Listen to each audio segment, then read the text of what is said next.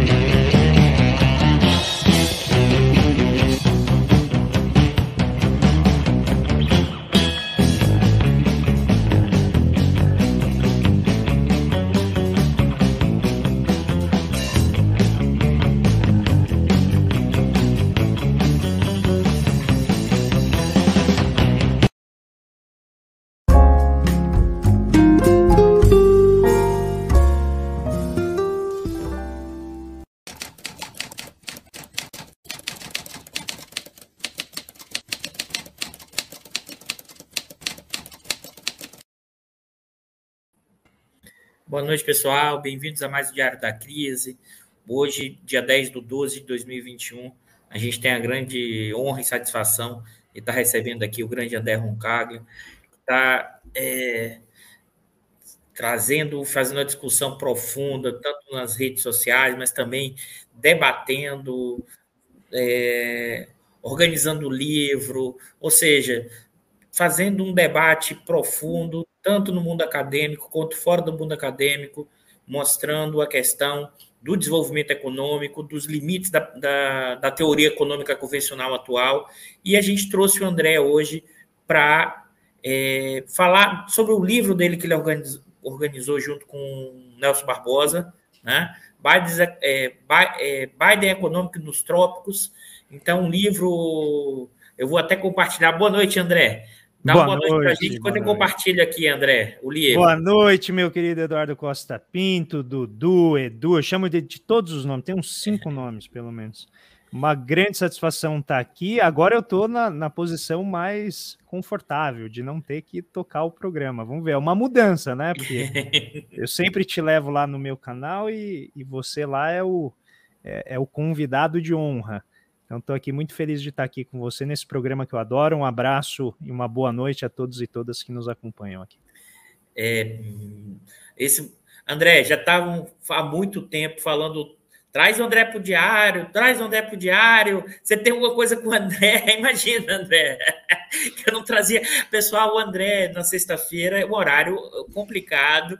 Já estou há um tempo tentando trazer o André e ele, a gente conseguiu nesse final de ano, é, e eu estou aqui novamente trazendo a discussão do livro, que o André é um dos organizadores, mas a gente vai discutir o livro e mais do que isso. Então, a gente vai discutir, além do capítulo 1 e o 3, que são do André, a gente vai discutir outros elementos para pensar a economia brasileira e, e, e, debater, e também falar um pouco do que você tem feito no seu canal, André, que é fundamental é, no contraponto a visão liberal tacanha, como boa parte tem sido realizado no Brasil. Então, assim, a gente, antes de começar, André, a gente faz aqui um, movimento que é dar o.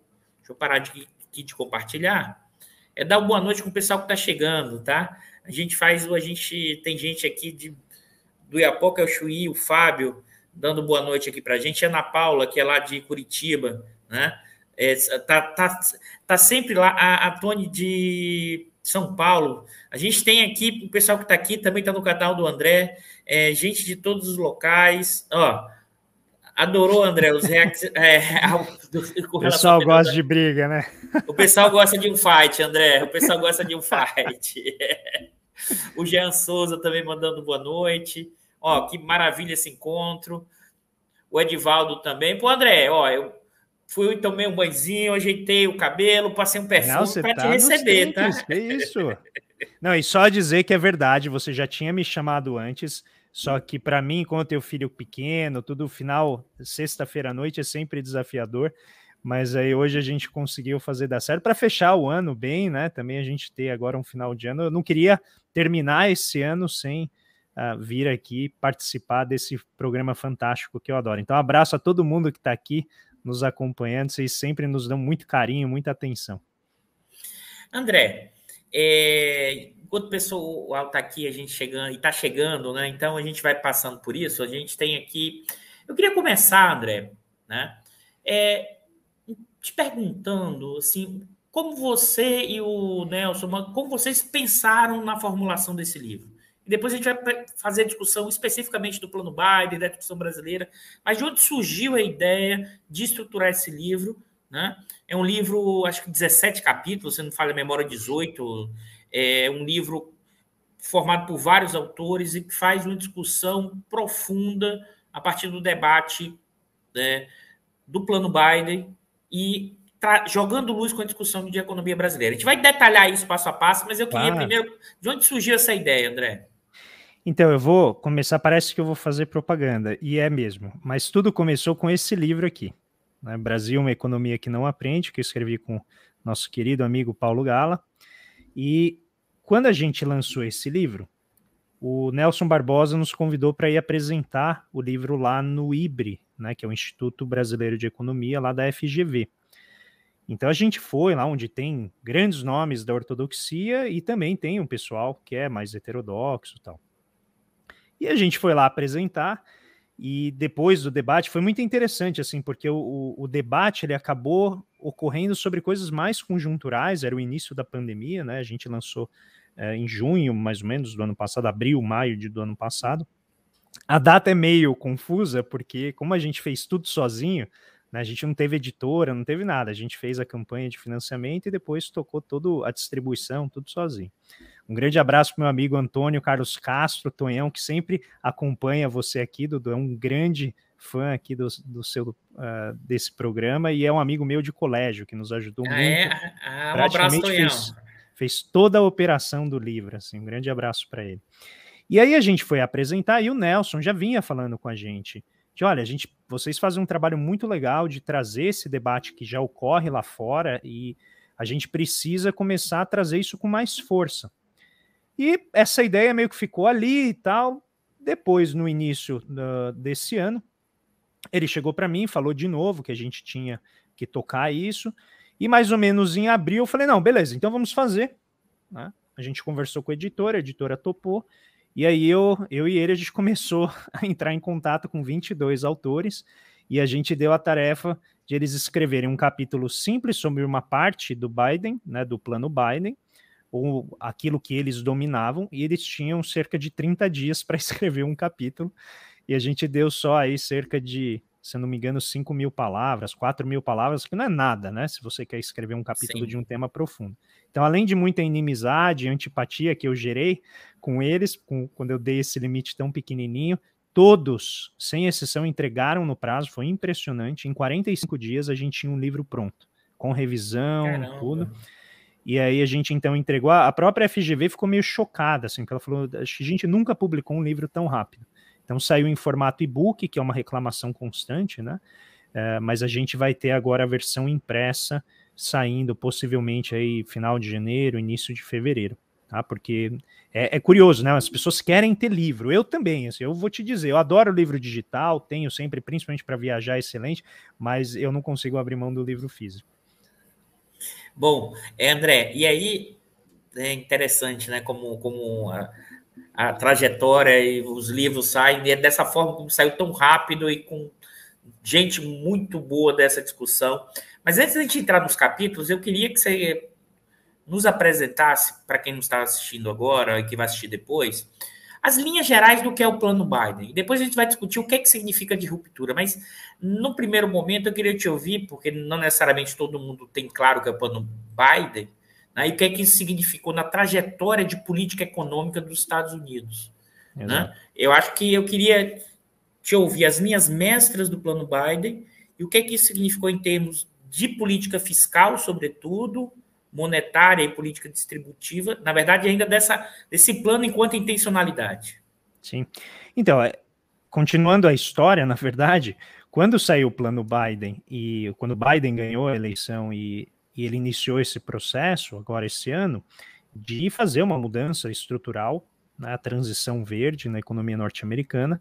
Foi então que a gente teve essa ideia de justamente perguntar para os autores. Né? A gente chegou para todo mundo e falou assim: dá para fazer aqui?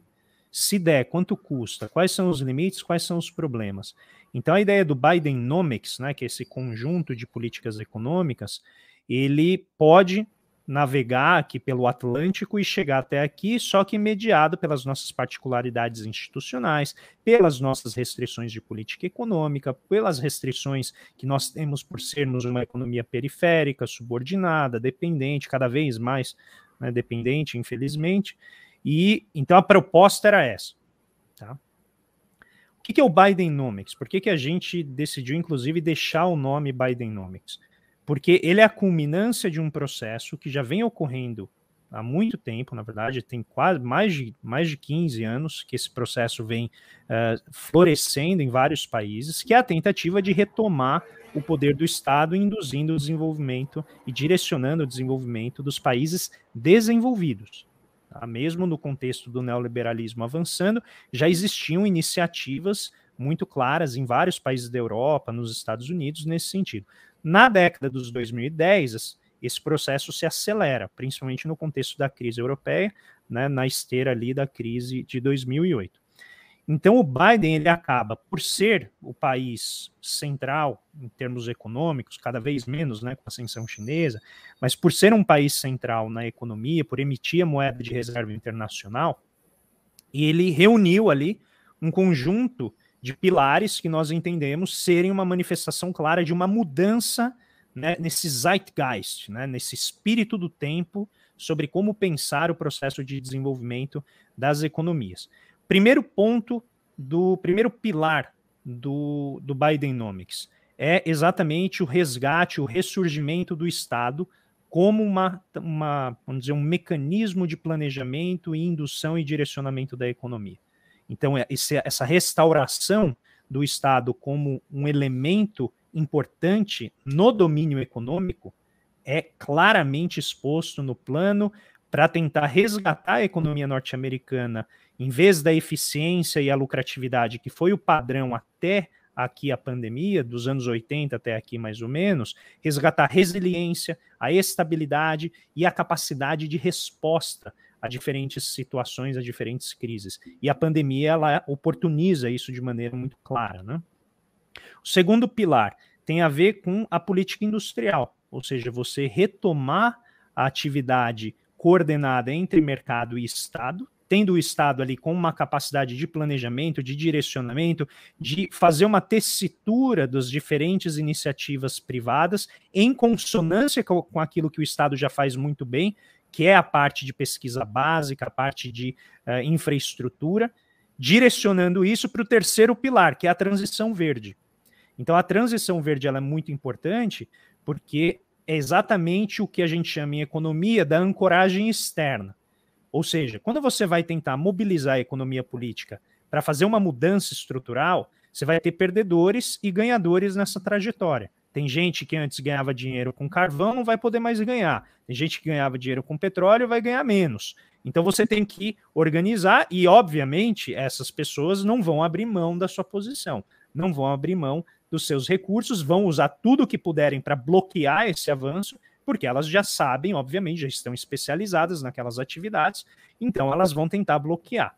Então, nesse sentido, a transição verde ancora. Você chega para a sociedade e fala assim: ó, não sou eu, tem um problema externo, a mudança climática. E aí o Biden adicionou um elemento que na história americana é muito importante, que é a ancoragem da política externa. A China está avançando. Começa com o Trump, né? Essa ancoragem externa vem muito forte com o Trump, só que com uma agenda protecionista, uma agenda de fechar a economia, muito ainda apoiada em setores sujos, né? Setores muito poluentes. E não teve o resultado esperado nos quatro anos que ele prometeu. Então, esse é o terceiro pilar, é a transição verde. Então, fazer toda uma mudança de infraestrutura nas cidades, toda a parte de transporte, a parte de energia, tudo que diz respeito, por exemplo, à organização né, urbana. A gente tem problemas de gênero e de raça ali. Pessoas, principalmente as pessoas negras, moram em cidades menos arborizadas, em bairros menos arborizados, com menos acesso à infraestrutura, saneamento. Então, acesso à água, tudo isso acaba entrando nessa lógica da transição verde, que vai criar empregos, vai destruir outros e assim por diante. E o quarto pilar, que tem a ver com o aspecto de distribuição. Então, o plano Biden vem com uma característica muito forte de usar a política fiscal de uma forma uh, keynesiana, né? Então, tem esse ressurgimento keynesiano, que é gastar agora para tributar depois, né? O spend and then tax. Então, você vai pegar todo o poder de emissão que o Estado tem de moeda, né, e aí a gente pode entrar nisso, porque toca né, em certos pontos das finanças funcionais, que conversa com a MMT. Então, ele vai utilizar esse mecanismo para enriquecer a infraestrutura utilizada pela população e vai pagar, entre aspas, por isso ao longo dos anos, e depois a gente pode explorar o entre aspas, que é muito importante. Ele vai pagar por isso ao longo dos anos por meio de uma tributação maior, tanto sobre os ricos, cada vez mais ricos lá nos Estados Unidos, a parte de cima da distribuição, quanto também sobre as grandes corporações. E daí o esforço do Biden no plano internacional de tentar tributar as corporações que tentam fugir da tributação indo para paraísos fiscais. Então, esse, esses quatro pilares montam aquilo que a gente entende por Bidenomics, né, e foi a base do que a gente usou para poder pensar o caso brasileiro. Não, muito interessante, André, e acho que talvez seja interessante aí, a gente vai conversando aqui, explorar alguns desses pontos, são quatro grandes eixos, como você bem ressaltou, que é um retorno keynesiano, inclusive no sentido de curto prazo, mas também no sentido keynesiano de longo prazo, pensando mudança estrutural e a questão distributiva, se você pensar. É, e, além de tudo, a questão da transição energética e a questão da economia do bem-estar verde. Eu, eu, e aí, já que você deu o gancho, a gente já pode talvez começar por essa discussão. Vamos. Questão que acho que é um ponto fundamental que você trouxe é o seguinte, e para deixar isso claro e explicar isso com que você faz como ninguém, com mais clareza para as pessoas. Como é possível, né? É você, no momento desse, de desaceleração ou de problemas ou de necessidade de financiamento do investimento, você aumentar o endividamento agora e tributar no futuro. Explica isso para a gente, que isso tem toda a discussão, como você já aventou na questão do MMT e todo o debate sobre, inclusive, política fiscal. Quais são os limites ou não da discussão da política fiscal né, e do papel da emissão monetária nesse processo do financiamento? e também da questão do déficit público. Acho que esse, esse é, um, é um elemento fundamental de um debate muito marcante atual, porque isso está no debate da teoria econômica mainstream, heterodoxa, nos Estados Unidos, no Brasil, e isso é fundamental para pensar o financiamento do investimento.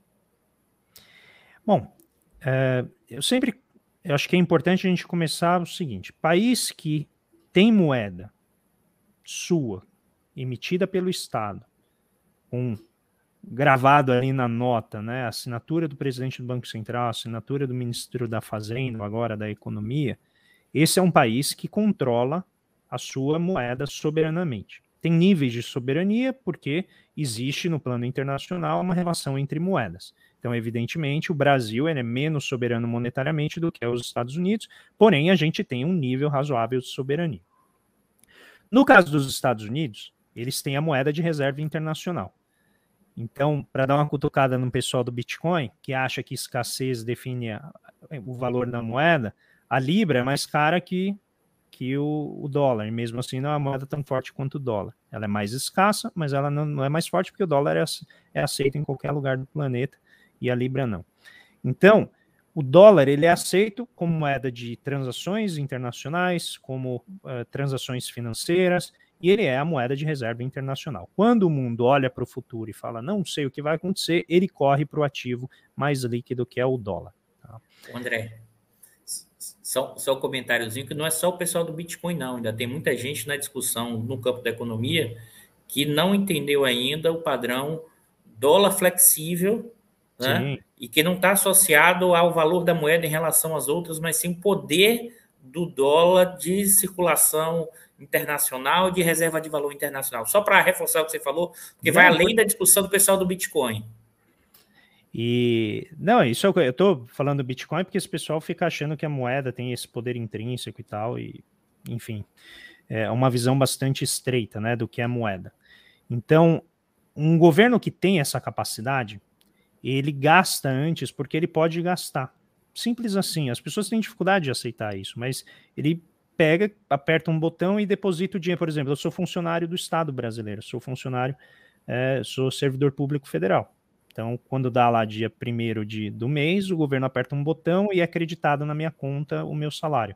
E ele faz isso com todos os servidores, com todos aqueles que ele deve alguma coisa, ele aperta um botão e esse dinheiro sai da conta do Tesouro Nacional e vai para a conta das pessoas nos bancos. É assim, é criado o dinheiro e ao longo do ano ele tem que então recolher na forma de tributação esse dinheiro para que ele possa respeitar as regras fiscais de equilíbrio. E essas regras fiscais são decisões políticas. Você pode chegar pro, né, lá no Congresso e falar: não, esse ano nós vamos ter tantos trilhões, tantos bilhões de déficit. Os Estados Unidos fazem isso há 40 anos, né, pelo menos. Eles têm déficits todos os anos, com exceção de dois ou três anos ali na, no governo Clinton, e vocês não veem ninguém surtando, falando alguma coisa, porque ter déficit não é problema. O que é o problema é saber se esse déficit está gerando uma dívida e se esta dívida vai gerar algum tipo de desconfiança. Então, os mercados vão olhar e falar assim: por que, que eu vou pegar uma dívida dos Estados Unidos? Não, não quero. Vou correr para Bitcoin. Sabe? Não faz sentido porque o dinheiro que vem dos Estados Unidos é o dinheiro aceito o mundo afora. Então, os Estados Unidos não vão quebrar. Na pior das hipóteses, eles vão imprimir dinheiro loucamente. E aí você vai ter dinheiro, enquanto as pessoas que não tinham dívida não vão ter dinheiro.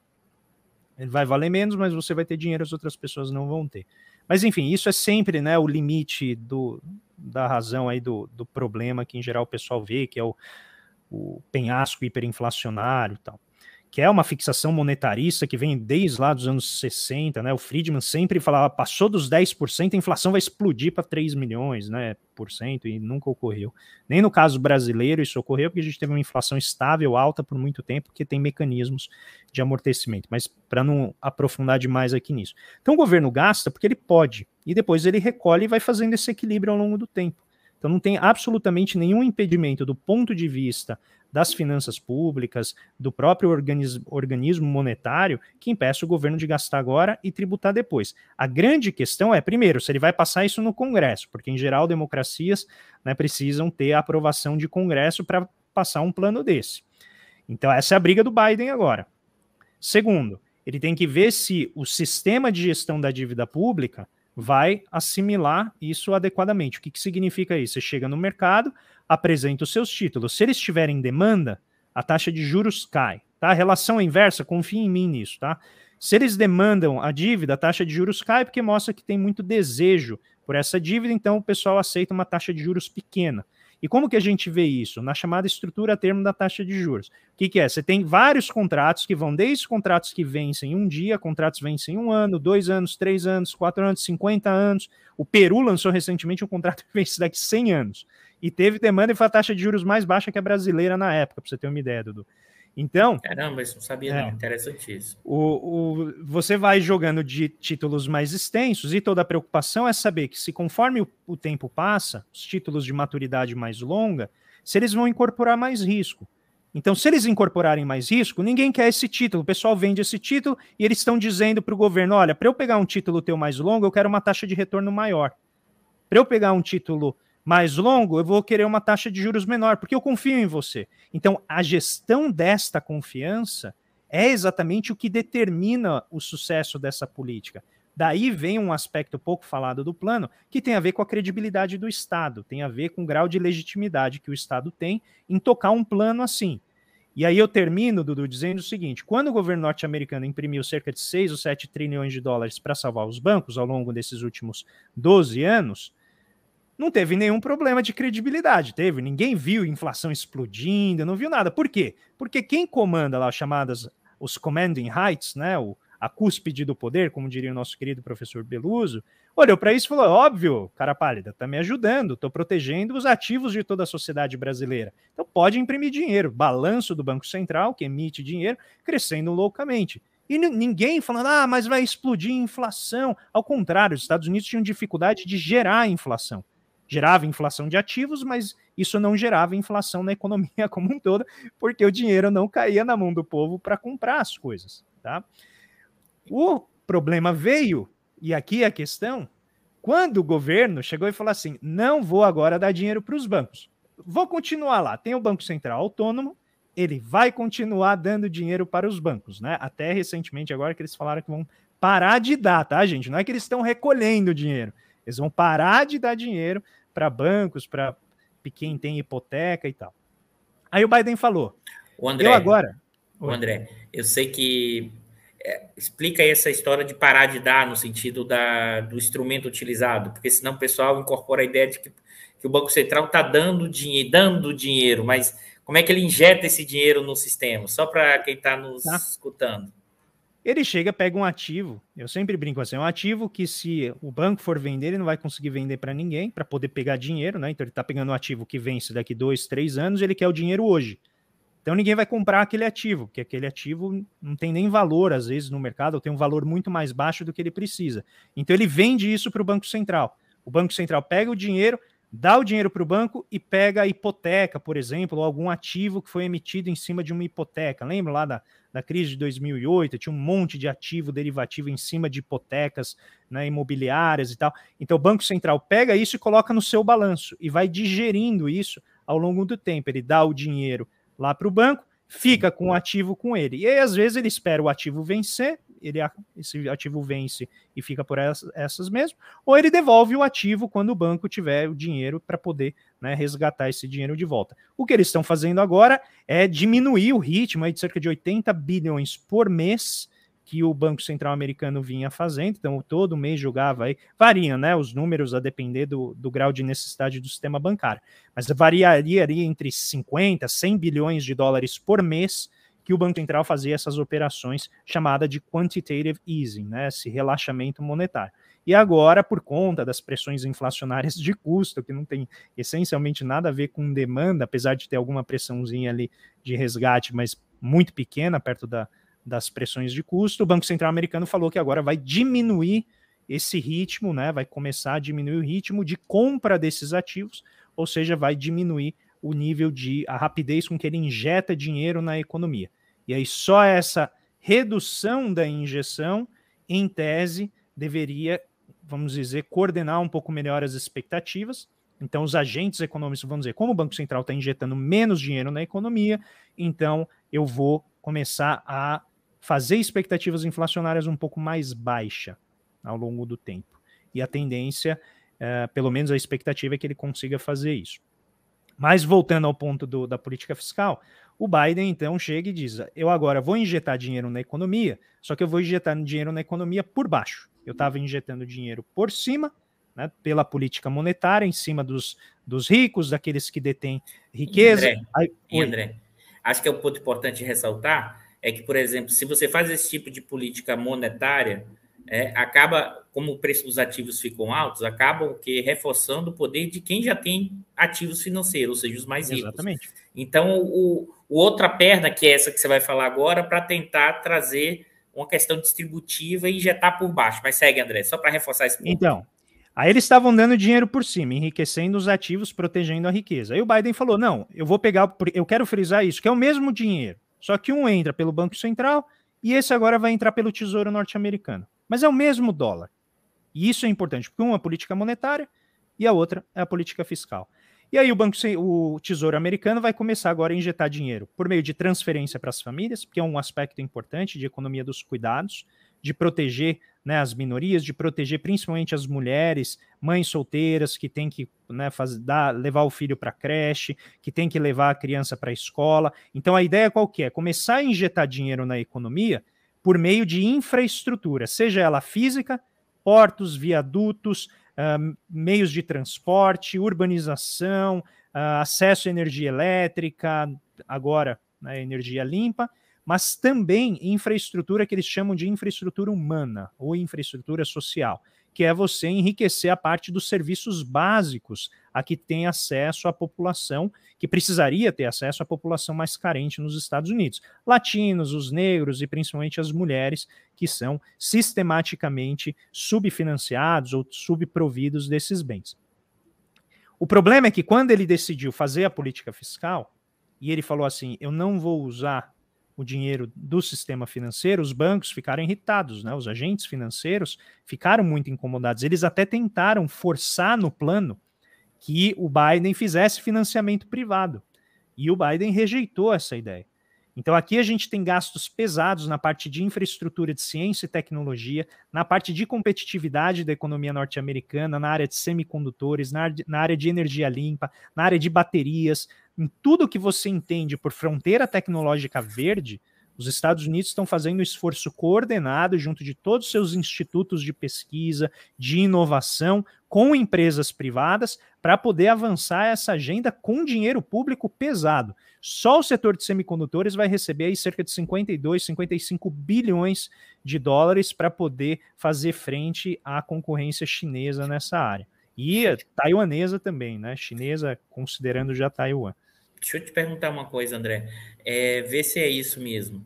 É, a, a, pressão que os bancos fizeram por isso é porque eles perderam uma parte do processo. Porque se fosse financiamento privado, eles ganhariam também com o financiamento direcionado para os de baixo, né? Como o financiamento Sim. é estatal, então eles perdem uma parte da intermediação desse processo dos ganhos que eles poderiam ter. Não, e os bancos, para eles, o, para para pensar, você vai jogar o seu dinheiro, um monte de ativo que você não sabe a procedência, porque a sofisticação da financiarização é muito grande.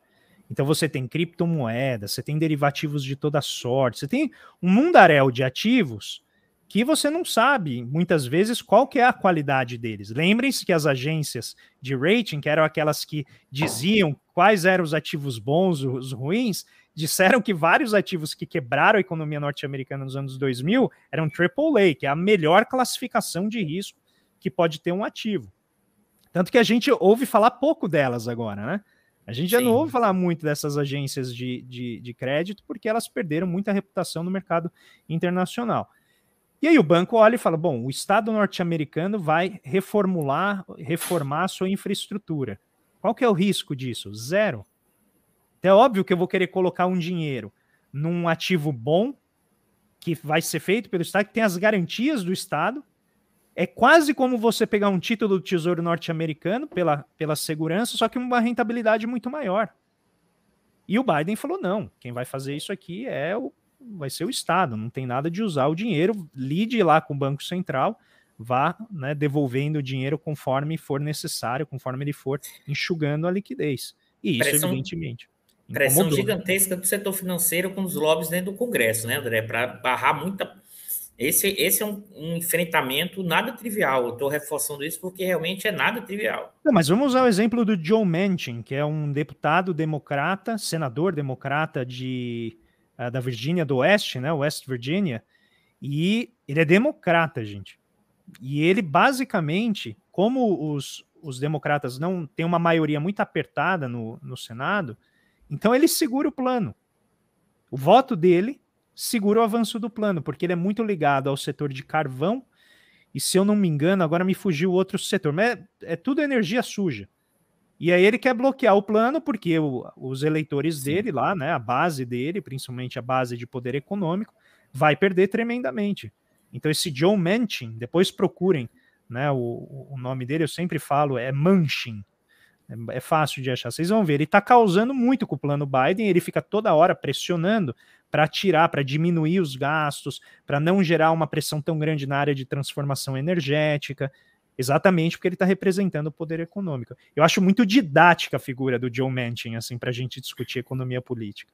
Sim, fundamental. E André, mas antes da gente avançar até pela discussão da, dos investimentos a, da energia limpa, eu queria que você comentasse um pouco como é que está a infraestrutura norte-americana, pelo menos o que eu tenho sei, visto. Eu vou procurar aqui. Não dá uma draga né, gigantesca. e Porque aqui acho que é um ponto importante reforçar, para quem não é economista, até para quem está nos assistindo, que está nos vendo, assim, o efeito do investimento em infraestrutura tem um elemento fundamental que é reduzir custos, custos de transporte, custos do negócio, custo o, é, geram, a gente chama num campo econômico, externalidades positivas que nem os neoclássicos, né?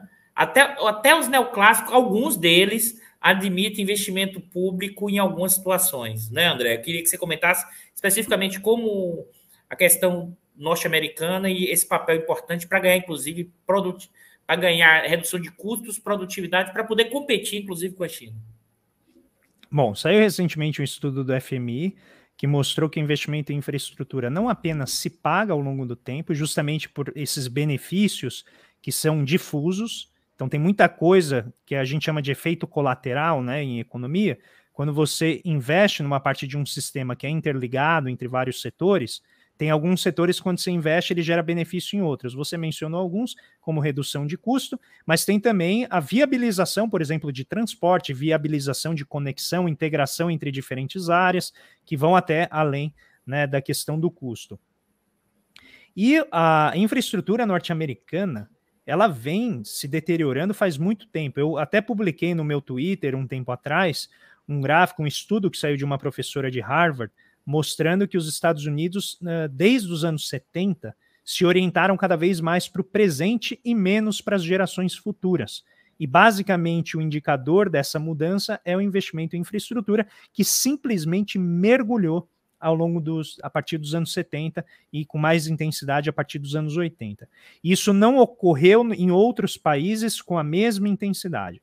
Então, a partir dos anos 80, os Estados Unidos simplesmente diminui sistematicamente os investimentos em infraestrutura, e isso começa a se manifestar tanto no meio oeste, quanto nas diferentes cidades, nos grandes centros metropolitanos, na forma de toda a parte de, de transporte deteriorando, perdão, uh, questão do trânsito nas cidades, saneamento, acesso à moradia, tudo isso começa a gerar uma piora na qualidade de vida das pessoas. Só que aí a gente entra nesse cenário do neoliberalismo em que o Estado é demonizado e havia essa esperança de que o setor privado, por meio de concessões, por meio de uma série de contratos uh, que permitiriam a iniciativa privada produzir infraestrutura, não deram resultado.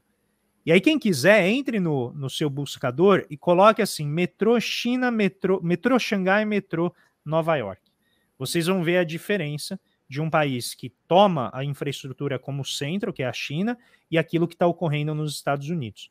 Né? Então, a infraestrutura norte-americana está literalmente caindo aos pedaços. Quem fala isso é o próprio Joe Biden. E, e a ideia é justamente tentar resgatar isso que está na base da operação econômica. Frequentemente a gente tem que relembrar as pessoas que os mercados não funcionam no vácuo.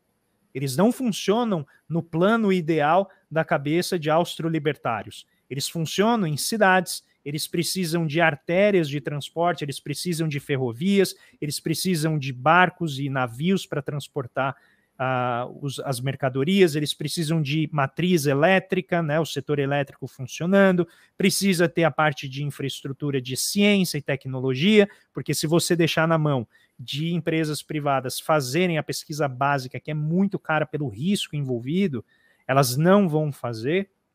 Então você tem todo um aspecto que eu gosto de chamar do problema dos comuns, que pode se manifestar, por exemplo, desde a extração do petróleo, que é a área que o Dudu manja muito, até aspectos associados, por exemplo, a como constituir um sistema de saúde. Os Estados Unidos são o país que mais gastam com saúde, não tem um sistema né, universal único de, de atendimento para a população, e ainda assim né, acaba gerando uma ineficiência tremenda, porque o poder da grana no sistema de saúde norte-americano domina. E isso, se a gente voltar na história, da Seguridade Social norte-americana, a gente vai ver a Hillary Clinton ainda como a primeira dama tentando fazer uma mudança no sistema de saúde norte-americano e sendo mas desabridamente bloqueada nos seus primeiros, nas suas primeiras iniciativas de tentar avançar na direção de uma maior democratização do sistema de saúde, porque o poder do lobby da indústria farmacêutica, dos planos de saúde ali é dominante, é impressionante.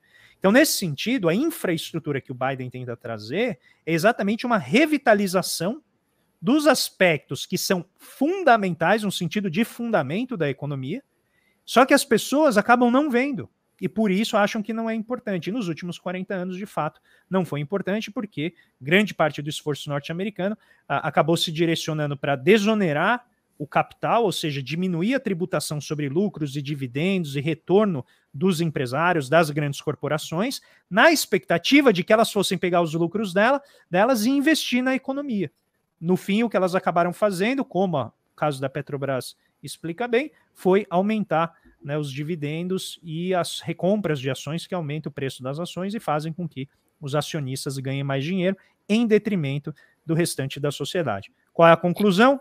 Povo que não tem acesso à infraestrutura tem menos poder de compra, né? Porque tem que começar a gastar mais dinheiro com as coisas, aumenta a desigualdade, aumenta a pobreza. Os Estados Unidos hoje são um país que estão vivendo com uma dualidade típica de país subdesenvolvido. Tem uma parte super sofisticada que uh, acomoda ali uns 20% da população e os 80% estão na selva de uma economia basicamente de serviços de baixa qualidade, sistematicamente precarizados e uberizados.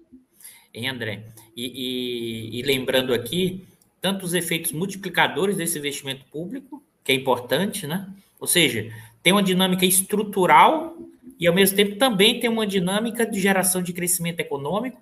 E aí vou lembrar. Né? Emprego, eles fizeram esse cálculo, se ele gera cada, parece cada um milhão de, de dólares você investe em infraestrutura, você gera assim, uma quantidade enorme de empregos na economia por conta desses efeitos de transbordamento. E só lembrando também aí o, o próprio Rodrigo Araí, que é um dos autores do, do, cap, do capítulo do livro de vocês, é em parte o investimento público, sobretudo se você tem crescimento baixo, ele se paga pelos efeitos multiplicadores da tributação ao longo do tempo, ainda tem esse efeito. E aí surge a pergunta, daí você já, em parte, já respondeu. Só, deixa Mas, eu só colocar ah, um ponto, diga, porque quando diga, criticaram eh, esse, essas novas versões do plano Biden, o, o Larry Summers, que é insuspeito de qualquer né, esquerdismo mais, mais radical, na verdade ele é insuspeito de qualquer esquerdismo, mas ele tem uma, um leve progressismo ali. Ele disse, não tem por que impedir esse plano, ele já está pago que a gente está gerando riqueza no futuro. Né? E tá pago. Não tem porquê, ah, não vai se endividar. Vai se endividar e depois paga. E eu acho que isso, em certa medida, mostra, porque a gente olha assim, bom, imagina, quem está nos assistindo agora deve, deve estar tá pensando assim, mas peraí, deve ter uma coisa estranha. Primeiro, o, o investimento se paga. O investimento gera emprego e renda. O investimento gera mudança estrutural, no médio e no longo prazo. Né? é, no sentido. E, mas por que esse pessoal não faz, então? Em parte você já respondeu, né, André? Porque parte desse tipo de procedimento gera mudança de ganhadores e perdedores nessa estrutura. É, é isso mesmo, André? Eu queria te ouvir sobre isso. Que aí a economia política é fundamental para entender porque isso avança ou não, ou quem pega ou não, e os essa, é enfrentamentos essa, por trás desse processo. Essa é uma decisão política. Né? Então, quem, quem é formado na, na, nossa tradição de economia política, desde Marx, passando por Furtado, a gente sabe que o, o, que determina a capacidade de produção de uma nação são os seus recursos, desde as pessoas, a tecnologia e os seus recursos naturais. Então, toda a questão, eu gosto de brincar, é como você faz a fiação da economia para ativar todo mundo. Esse era o problema do Furtado a vida inteira. Como é que eu faço para a economia usar todo mundo que está disponível para ampliar o horizonte de possibilidades dessas pessoas via mercado interno, gerando riqueza, gerando tecnologia.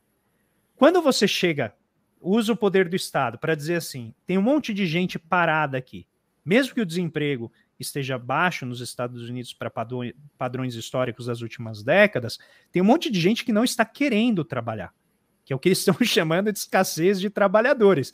Mas é basicamente poder de barganha. As pessoas receberam a transferência e falaram assim: não vou trabalhar, não aceito trabalhar nessas condições por esse salário. E estão exigindo salários mais elevados. O governo chega e fala assim: eu vou acionar essas pessoas e elas vão ficar indisponíveis para os outros setores. Isso é terrível para quem comanda a produção, porque eles gostam de controlar o trabalho. Eles gostam de ter o exército de reserva ali louquinho para trabalhar, para aceitar qualquer trabalho né, que eles quiserem, um salário que eles ofertarem. Então, o investimento em infraestrutura não apenas ele ativa uma parte da economia e fortalece o poder de barganha dos trabalhadores, porque é um emprego que vem via, obviamente, empresas privadas, tal, mas ele está sendo dinamizado pelo Estado. E você gera uma quantidade de riqueza e lucros para empresas que antes não estavam gerando naquela quantidade. Isso significa que a riqueza geral da economia, antes estava posta, vai ter concorrência agora. Você vai ter mais riqueza e essa riqueza adicional não está correndo para os bolsos de quem já comanda a economia. E é nesse, nessa reação que vem muitas vezes a tentativa de bloquear a atuação do Estado, porque ele muda ele desloca a renda para os trabalhadores, ele desloca a renda para setores que não iriam receber aquele dinheiro, iam ter que ficar lá esperando as grandes empresas, ou os fundos de investimento, ou os bancos investirem neles, só que eles não demonstram interesse, porque eles estão investindo em, em, em papéis financeiros e não em produção, e o governo então injeta essa grana. Inevitavelmente, quem está acostumado com o que a gente pode chamar de economia tradicional, que já está prontinha ali funcionando dentro da, do seu equilíbrio, vai falar: não, esse dinheiro a mais vai, primeiro, gerar poder de barganha dos trabalhadores, vai ficar mais difícil para eu contratar. Segundo, pode gerar pressão inflacionária, né? Que na cabeça deles, se o governo injetar dinheiro, vai gerar pressão inflacionária. Se gerar pressão inflacionária, a minha vida aqui vai ficar mais difícil porque eu vou ter que gerar retornos maiores. Eu vou ter que fazer mais esforço se tiver inflação. Não é nem que vai ter, tá, gente? Mas se ele achar que vai ter inflação, ele vai ter que oferecer para os seus clientes um retorno maior do que ele está oferecendo, ou seja, vai ter que se esforçar mais. E tem um segundo, o terceiro problema, que é o conjunto de ativos da economia, que antes eram só aqueles e agora o Estado está colocando outros, vai ficar mais diversificado. E aí pode ser que isso implique também uma dificuldade de manter a lucratividade em todos os setores do jeito que ela era mantida. Então, você tem um deslocamento tanto de renda para os trabalhadores quanto de lucro das, das, dos setores né, tradicionais para os setores novos que estão sendo né, dinamizados pelo Estado. E aí, André, puxando esse gancho dos setores novos, pensando a questão da proposição de política industrial e, da, e juntando com a questão da transição verde, eu queria que você comentasse um pouco dessas do plano, os principais elementos dessa conexão entre política industrial né, e a questão da, da transição verde e a questão da energia limpa nesse processo. Eu acho que são dois elementos articulados que não pode ser vistos de forma desintegrada, mas que são fundamentais para pensar esse eixo do plano, que é também, ver se eu não estou falando de uma besteira, mas na minha leitura, é pensar estratégia industrial e inovar em determinados setores para tentar sair na ponta desses setores, por exemplo, na disputa com a China e com outros países. É, vamos dizer assim, política industrial é, é a tentativa do Estado de direcionar recursos para setores que estavam recebendo pouca atenção no mercado. Então, essencialmente, a política industrial faz isso. Ela vai tentar coordenar esforços para oferecer para a sociedade bens ou serviços que estão sendo subofertados. E aí pode ser desde uh, semicondutores, energia elétrica, estradas, até, por exemplo, bons empregos. Hoje a política industrial uh, da nova geração está muito focada em produzir empregos de qualidade. Isso reúne esforços tanto de economistas heterodoxos quanto de economistas ortodoxos. A gente tem desde um economista neoclássico progressista como o Roderick, Danny Roderick, né, falando aqui em português, e o Acemoglu, Darren Acemoglu, que é um institucionalista da CEPA mais recente, que vem trabalhando porque ele mesmo diz: o mercado não produz bons empregos em quantidade necessária. É preciso fazer intervenções para que haja empregos de qualidade na, e na quantidade necessária para melhorar a qualidade de vida e o bem-estar da população. Então, o que é a política industrial nova? Né? Ela não é muito, aquela política industrial que a gente está acostumado a pensar lá dos anos 50, dos anos 60, que tinha o chamado fundamentalismo de capital, que era aquele foco né, em, em, colocar máquinas e equipamentos, aumentar a quantidade de máquinas por pessoa, porque quando você aumenta a quantidade de máquinas por pessoa, aumenta a produtividade do trabalho, e aí a partir de determinado ponto você investe apenas em tecnologia para aumentar a produtividade tanto do capital quanto do trabalho, e isso então vai garantindo o crescimento econômico ao longo do tempo. Hoje em dia, a política industrial é essencialmente focada em inovação. Tanto que o, banco, o FMI, quando ele escreveu um famoso artigo agora em 2019, que é a política cujo nome não ousamos mencionar, que é a política industrial, ele vai dizer que a verdadeira política industrial, que é a True Industrial Policy, é a política de tecnologia e inovação, que é TIP, TIP. Então, a política de tecnologia e inovação é essencialmente produzir os motores do crescimento econômico, que é tecnologia e inovação. Como que você vai fazer isso? Primeiro, constituindo desde uma, um sistema nacional de inovação que consiga fazer boas relações entre público e privado.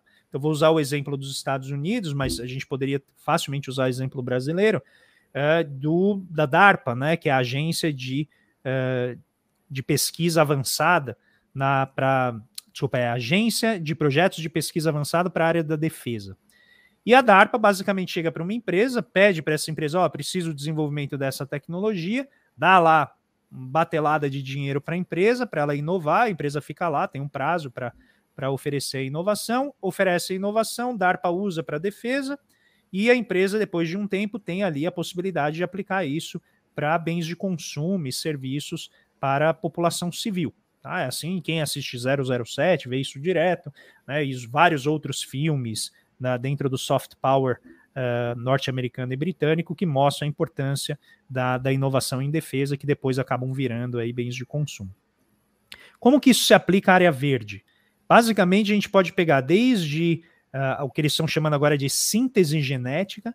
Então, a gente fazia até recentemente uh, uma agora me fugiu o nome, mas é tipo uma edição genética, você consegue editar os genes para que eles não reproduzam, por exemplo, determinadas doenças. Só que agora você está conseguindo fazer a síntese do gene. Então é biotecnologia com nanotecnologia super sofisticado que envolve um conjunto imenso de pesquisadores na área de biologia, de tecnologia profunda, de química, tudo isso para poder, por exemplo, fazer a síntese do gene. Note isso, a gente não está mais falando de pegar o gene e ligar ou desligar o gene ou mexer no gene. A gente vai fazer o gene agora. Passando com, por, por exemplo, a toda a matriz de produção de energia eólica, de, uh, da parte de energia limpa associada a hidrelétricas, toda a parte de tecnologia ligada à eletrificação de automóveis, de residências ligados a painéis solares, tudo isso envolve um monumento de emprego. É muito grande a quantidade de emprego que gera, só que você precisa ter o quê? População qualificada. A gente precisa ter muito investimento em educação, em pesquisa, que vai desde o ensino básico até a, a pós-graduação, doutorado e institutos de pesquisa.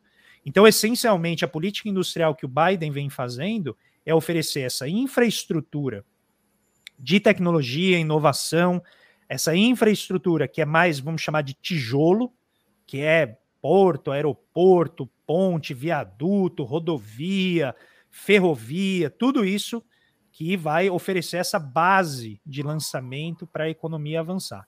E a, a segunda parte mais é, que é importante, que a política industrial também está trabalhando, que é gerar empregos de qualidade nesses setores, que são setores focalizados. E aí vem o aspecto geopolítico para fechar, que é a iminência dessa concorrência com a China, que facilita para o governo, na hora que ele vai demandar essa tecnologia, gerar, vamos dizer assim, essa cenourinha, né? Eles dizem que na inovação você tem o cacetete, né, que vai por trás batendo, e tem a cenourinha lá na frente que te dá o incentivo para você buscar a inovação.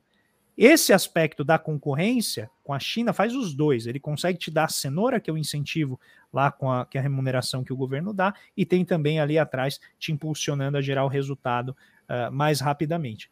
E o resultado é que você vai mexer toda na área de recursos hídricos, recursos elétricos, gestão de recursos naturais, tudo isso acaba sendo afetado por esse conjunto inovativo que a política industrial vai liberar né, de, de energia para a economia norte-americana. André, dado esse plano Biden, que foi construído pragmaticamente para resolver os problemas da economia norte-americana, como é que você enxerga o quanto isso suscitou no debate da teoria econômica, sobretudo e é, e é a mainstream dominante nos Estados Unidos, nas grandes universidades, e como isso chacoalhou, balançou né, o debate sobre teoria econômica. Mesmo, vamos dizer assim, os mais progressistas não imaginavam que você teria um retorno de política industrial. Estou falando assim porque para esse pessoal seria inimaginável. Toda a discussão de é, política tributária sobre os mais ricos, política distributiva por baixo, né? e estado do bem-estar social verde. Ou seja, isso eram palavrões, isso era coisa de dinossauro, e ainda continua na sua grande maioria das grandes universidades norte-americanas e no, na teoria econômica em geral, fora do campo da heterodoxia. Eu queria que você comentasse a sua percepção quanto isso chacoalhou, balançou, é, as reações aí no, no, plano. A gente já viu as reações no plano dos interesses, interesses dos capitalistas, mas o quanto isso no mundo acadêmico e da teoria econômica mainstream. No, na economia existe o hábito de muitas vezes você vê algo funcionando na realidade e aí você tem que ver se funciona na teoria, né? É uma chacota que frequentemente se faz no mainstream. Bom, eu acho que tudo começa com a crise de 2008, em termos dessa mudança de, de pensamento. Só que ela começou localizada, né? Então já teve vários críticos ali no âmbito da crise que começaram a falar uh, que o sistema estava errado, que a nossa forma de pensar a economia estava inadequada, que a gente precisava usar menos matemática, usar mais história, que não era só econometria, usar história, entender as instituições, entender como que o jogo de poder afeta a definição de leis, afeta o jogo da política, o jogo da alocação de recursos na economia. Uma década praticamente perdida em termos de crescimento, de distribuição de renda, praticamente em todo o planeta, com exceção de alguns países. Eu não vou nem citar para não ficar muito feio aqui né, a comparação, tá? mas lembrem de Elias Jabur. E... que deve tá, estar tá assistindo a gente ou irá assistir a gente, tá? Com é. certeza. Então, um abraço aqui para ele. Então, você viu um aumento da desigualdade tremenda, e eu acho que teve vários, vamos dizer, vários capítulos nessa transformação, mas eu considero o primeiro a crise de 2008 e o segundo o fenômeno Piketty. Eu acho que o Piketty, em 2014, quando ele lança o Capital no século XXI, de um economista que aos 22 anos era professor do MIT, ou seja, insuspeito de heterodoxia, ele é um cara formado na matriz mainstream total, assim, um bom aluno do mainstream, como eles gostam de dizer. E desde os anos 2000, mais ou menos ali 98, 2000, ele já vinha estudando, mostrando os mecanismos de desigualdade de maneira persistente. Né? Tem modelos matemáticos super sofisticados e vem junto com Anthony Atkinson, junto com Branko Milanovic, e vem esse movimento mudando a opinião uh, em geral da profissão com relação à desigualdade. Eu estava lá nos Estados Unidos quando o livro foi lançado, eu passei lá alguns meses fazendo meu, uh, meu estágio doutoral lá na, na Universidade de, de Massachusetts, em Amherst, e só se falava do Piketty todo mundo, foi tanto que chamaram da bolha Piketty. A bolha é quando atrai a atenção de todo mundo, né? Todo mundo vai lá naquele, uh, naquela luzinha piscando para ver o que é, né? E era o Piketty, todo mundo discutindo desigualdade, a maioria tentando derrubar o Piketty, outros tentando entender, outros tentando explorar e estender o que ele estava falando. Só que aquilo começou a tomar o ambiente político. E aí a figura do Bernie Sanders, junto com a Alexandria Ocasio-Cortez, começaram a vamos dizer, ligar o ambiente político com o ambiente acadêmico, e esse movimento nunca mais parou.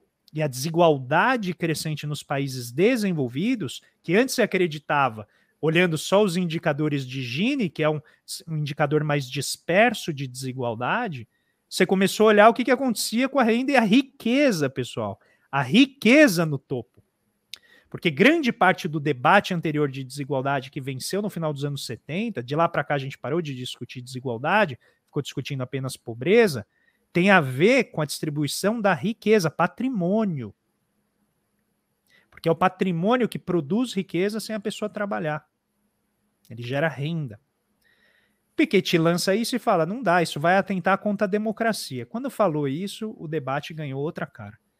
E ele vai mostrando, por meio de vários mecanismos, junto com várias outras pesquisas que vão acontecendo na época, que a democracia americana estava sob risco. Porque havia uma plutocracia cada vez com maior poder econômico, e os Estados Unidos têm o melhor sistema político que o dinheiro pode comprar.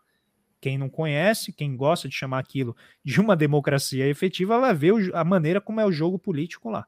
É uma democracia eleitoral, certamente, funciona bem, tem as suas, e, e, suas e lembrando, né, André, que a, a, os lobbies são permitidos. Aparece é aqui, Dudu, você está aí, ah, volta aqui. Em, em, André, os lobbies são permitidos, o, o, mostra o quanto a democracia que o dinheiro pode comprar. Toda a regra dos lobbies, eu acho que um dos poucos, pa, é, poucos países do mundo que o lobby é permitido abertamente. Acho que Sim. esse é o elemento. E não só na política, Isso. vamos dizer, legislativo e executivo, o judiciário também, né? O judiciário é muito, muito influenciado pelo poder econômico. Mas, enfim, é, então, esse processo eu acho que tornou inevitável olhar para os dramas causados no plano social pelo neoliberalismo. E aqui vem o salto que eu acho, em termos de, de retórica, que foi o artigo de 2016 do FMI, da, da pena ali de alguns pesquisadores dele, o Ostry, que é o, o autor principal, que vem com uma manchete quase assim, neoliberalismo superestimado, oversold, que pode ser traduzido como uma propaganda enganosa. Ou seja, prometeram crescimento econômico desde os anos 80, prometeram estabilidade das moedas e das economias, prometeram redução da desigualdade, não entregaram nenhum deles. Tudo que a gente teve foi baixo crescimento, volatilidade nas economias subdesenvolvidas e aumento da desigualdade no mundo inteiro e estabilidade das instituições, então levando à bancarrota, né? Então, mas a estabilidade Isso. das instituições, como sistemas complexos mostram, pode se dar em instituições disfuncionais. Instituições disfuncionais podem ser toleráveis a depender da hierarquia de poder da economia, que foi o que aconteceu nesse Sim. período. Você criou uma estrutura disfuncional, só que quem estava no poder estava se beneficiando daquilo.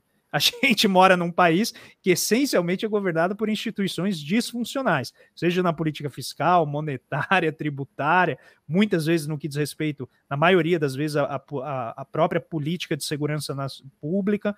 Então, a disfuncionalidade graça. E esse é o ponto. Se ela persiste, é porque ela está atendendo a quem está no poder. Se o povo estivesse no poder, possivelmente seria diferente. Como quem está no poder é exatamente essa uh, a gente pode chamar oligarquia, plutocracia ou as oligarquias né, dos diferentes setores, para elas é funcional. André, e aí pegando o gancho do seu primeiro capítulo, inclusive, tá? que é o seguinte: pensar esses quatro instrumentos e, e o retorno do papel do Estado, você trouxe um elemento fundamental, que é uma coisa que também já está esquecida há bastante tempo. Acho que o, o, um dos últimos grandes eh, formuladores sobre a questão do planejamento é, é o, o, Matos, lá do final dos anos 70, né? e que tem retornado à discussão sobre planejamento mais recente, mas eu queria te ouvir sobre o papel do planejamento para pensar é, tanto eixos do plano Biden, mas para pensar trajetórias em que consiga, o Estado consiga ao mesmo tempo coordenar esses quatro vetores, porque não é trivial essa coordenação.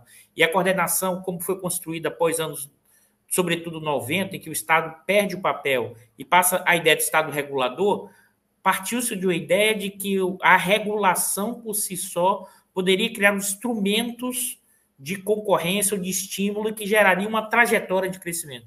E que, na verdade, a gente tem visto nos países centrais, como você mesmo falou, o que é o investimento em infraestrutura nos Estados Unidos, em vários, e, e reversões, inclusive, de privatizações em países europeus. Eu queria que você trouxesse essa discussão que eu acho importante do planejamento, conectando com a questão do Estado e com a discussão do plano Biden, e aí já começando a também fazer a discussão do Brasil, que a gente. Tá. Porque o livro dá muita luz, pessoal, em vários capítulos. É uma discussão, plano Biden, como pensar o Brasil, nossos problemas e limitações. Eu acho importante ressaltar isso. Não é uma transposição dos elementos norte-americanos para a questão brasileira, não. Pelo contrário, tem várias mediações, né? Em todos, quase todos os capítulos que eu consegui já ler, né? Tem mediações para pensar a realidade brasileira, ou seja, não é uma transposição direta, e sim leva em conta as características do Brasil e as especificidades para pensar essa nova forma de intervenção de política estatal na questão do desenvolvimento econômico. Então eu vou começar. Eu acabei de fazer uma live lá no meu canal com o professor Gilberto Bercovitch e o José Augusto Fontoura, que escreveram esse livro sobre nacionalização, necessidade e possibilidades. E eu brinquei com ele que eu disse que a nacionalização é algo que saiu, é, que não saiu da moda, mas saiu da mídia. Né? Então, os grandes países, as grandes potências, em geral, fazem planejamento, protegem as suas economias, defendem a sua soberania nos setores estratégicos fazem o oposto do que a gente está fazendo aqui no Brasil, que é rifar os nossos setores estratégicos em troca de um saco de 30 moedas. Né? Então, note que a ideia de planejamento nunca saiu do escopo da atuação do Estado na Europa, nos Estados Unidos, na China, na Coreia, sempre esteve presente. Muitas vezes, obviamente, você passa ali um ou outro período de, de uma menor intensidade de planejamento. O que eu acho que mudou muito, Dudu, tem a ver com a natureza do planejamento.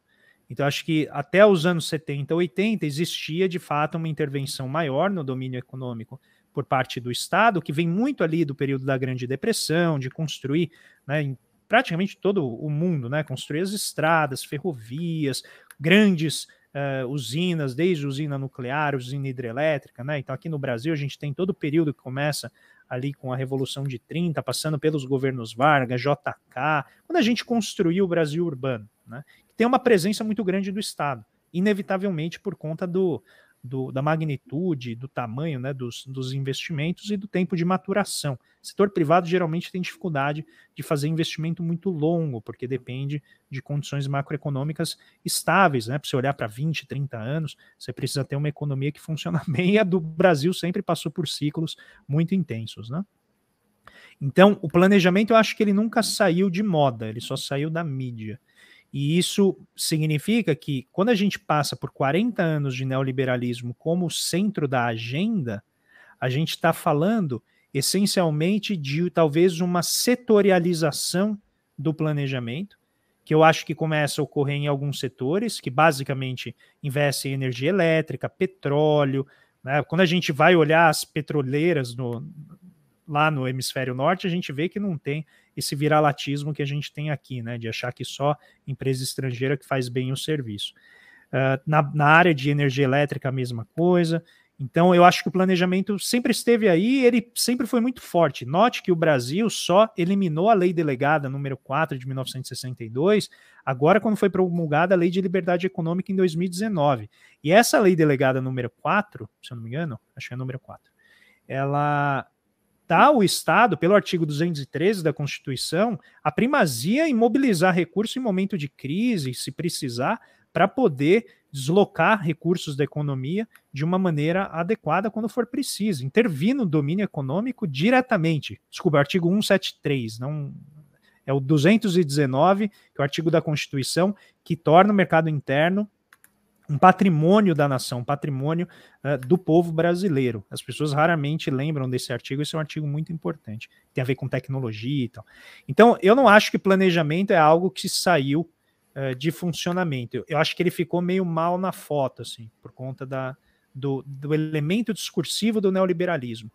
E o que mudou foi exatamente o foco. Então, os governos saíram de um planejamento, vamos chamar mais de tijolo, né, que tem a ver com obras mesmo, e começaram a se deslocar mais para o pano de fundo da produção do crescimento, que é o setor de ciência e tecnologia, que é onde reside, principalmente a partir dos anos 70, quando a gente tem a, a mudança no, no, padrão tecnológico, que entra a microeletrônica, a nanotecnologia, né, a biotecnologia, tudo isso começa a acontecer já a partir uh, dos anos 80, intensifica nos anos 90 e 2000, os estados, então, eles migram para a produção dessa tecnologia básica e vão fazendo, então, uh, convênios, consórcios, né, parcerias com o setor privado para ligar toda essa cadeia produtiva que é muito longa, desde o conhecimento básico em biologia até chegar na pesquisa mais avançada de como transformar, por exemplo,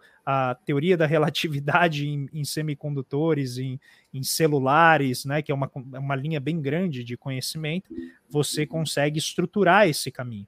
Esse é o primeiro ponto. O segundo ponto são os institutos de pesquisa e as estatais de todos os países que continuam existindo e articulando diferentes áreas do conhecimento e diferentes áreas do setor empresarial para atender resultados que a sociedade precisa. E aí pode ser desde vacina, passando por medicamentos, né? o setor de fármacos é muito importante, a questão de como organizar, por exemplo, o sistema hospitalar, toda a parte de engenharia hospitalar, engenharia médica, que tem um nível de sofisticação tremendo, até a tecnologia da informação, que é agora o, o grande, o grande estágio, né, a grande fronteira tecnológica em que estão se digladiando aí as grandes potências. Então, sem planejamento, a gente não nem estaria tendo essa discussão aqui, porque o mercado sozinho não resolveria esses grandes desafios da humanidade. Então, quem acha que a gente tem hoje, né, iPad, como é que é, iPhone, computador, porque um rapaz numa garagem se juntou com um geek lá que sabia programar, só está entendendo a parte mais superficial, está entendendo o finalzinho do processo que é o produto chegar. Tem a sua genialidade, né? Obviamente, não estou tirando aqui o mérito de ninguém. Mas sem o que veio antes, sem os contratos da, da defesa norte-americana, sem a, a, viabilização dessas missões do, do Departamento de Estado norte-americano, nada disso teria acontecido, porque tudo começa nutrido pelo Estado e todo o aparato de pesquisa e inovação que o Estado mantém para garantir que essas tecnologias sejam desenvolvidas. Né, André? Eu, até quando eu chamei a atenção na questão do planejamento, você tem razão, ele permanece, mas eu até estava pensando um pouco da, do quanto, e permanece, inclusive, fortemente nas empresas, na estrutura, mas como, sobretudo aí no nosso caso, o planejamento governamental perdeu a capacidade de articular, inclusive, planejamentos setoriais, ou seja, a dificuldade de integrar e de construir planos, porque se a gente olha, por exemplo, o nosso orçamento, já, já começando a entrar na nossa discussão brasileira, à luz do, do da discussão que vocês fizeram, ele virou uma coisa orçamentária, ou seja, os nossos instrumentos de planejamento, por exemplo, do governo brasileiro, eles estão muito mais assentados numa lógica orçamentária e de fechar orçamento do que pensar é, instrumentos de planejamento articulados, assim. E até no livro você comenta isso. Um dos elementos é você acabou com o Ministério do Planejamento. Você colocou como que já tinha dificuldade de fazer o planejamento uhum. como estava sendo construído, porque estava numa lógica por exemplo, orçamentária e o pessoal do orçamento com peso maior do que a discussão de planejamento. Eu fico me perguntando, André, e aí talvez o Elias é, é, diretamente está colocando ele na roda, porque você avançou os instrumentos para planejamento. O pessoal fazia planejamento dos anos 50 e 60, fazendo a curva de regressão simples para estimar a demanda futura. A gente tem vários instrumentos possíveis de planejamento para articulação, mas o aparato estatal foi estruturado, e não só o próprio ministério, mas a lógica de funcionamento dos ministérios operando também como fosse centro de custos, como se fosse uma, uma lógica é, de resultado orçamentário de curto prazo. Eu queria te ouvir sobre isso, porque acho isso um elemento fundamental para pensar a conexão entre Estado, planejamento e, e, e pensar trajetórias para frente, no caso brasileiro, que a gente já está começando a introduzir aqui depois de fazer as nuances da discussão a partir do plano Biden. Eu acho que em termos de técnica de planejamento, sim, avançou muito. Acho que você está absolutamente correto. O planejamento não pode ser uma planilha né, de débito e crédito. Isso não é planejamento, isso é planejar as contas, né? É planejar as finanças. Mas o planejamento tem a ver com você submeter um conjunto de ação de diferentes atores a um objetivo comum. Esse é o ponto do planejamento. E aí o Elias trouxe a questão do projetamento do, do Inácio Rangel, para estruturar, jogar isso sobre o plano da ação econômica direta, né, sobre a realidade, na, na, tentativa de dominar ali a natureza e diminuir a escassez que a gente vive. Então, quando a gente pensa em planejamento como um todo, isso envolve ter um conhecimento de todos os setores, como eles estão integrados, para tentar identificar falhas de mercado. Então, existem às vezes é, buracos na relação entre regiões do país, tem setores que têm abundância em um, não tem em outro. Você precisa garantir, ter como meta algum nível de homogeneização social, que era o que o Furtado defendia, porém não cultural, né, mas social, no sentido de acesso básico aos diferentes bens. E para isso, é preciso ter uma visão de totalidade. Não dá para apenas dizer, ah, o setor é, MCTI faz isso, e eu vou te dar um orçamento e você se vira. O setor de o Ministério da Saúde faz essa outra atividade, eu vou te dar um orçamento e você se vira. E ali o ministro da Fazenda sempre fazendo aquele papel de cortar, cortar, cortar, cortar, cortar. Quando você tem um planejamento, na verdade, vou usar aqui um, um, uma inspiração do Churchill no meio da, da guerra, da Segunda Guerra, que ele precisava, acho que eles tinham que comprar algum armamento ou, ou caças, eu não lembro o que que era. E aí chegaram, né? Foi lá o técnico pediu para ele, ó, tô precisando de tanto, tal, assim. Ele falou não, eu quero saber uma coisa. Tem a tecnologia? Falaram tem. Aí ele chamou o ministro ali da das secretária das finanças, e falou assim, vai conseguir o dinheiro. Ele falou, o dinheiro a gente faz. O problema é saber se tem o que a gente precisa. Que o dinheiro a gente consegue fazer. Então note, uma, um economista que não que olha só o lado do passivo, só como vai pagar, mas não olha o que vai fazer, não é um economista digno do nome, é um cabeça de planilha. Então, quem faz planejamento só de débito e crédito não está olhando para o país, está olhando só para as contas. E é, aí, é aqui que eu acho que a economia tem que avançar. O plano Biden avançou nesse sentido. Acho que a China está muito à frente. A China, segundo eles, tem mais de 2 milhões de pessoas dedicadas a, ao planejamento, que envolve essa profundidade de conhecimento sobre economia. E aqui, Dudu, entra um ponto importante do que você analisa, que tem a ver com os recursos naturais.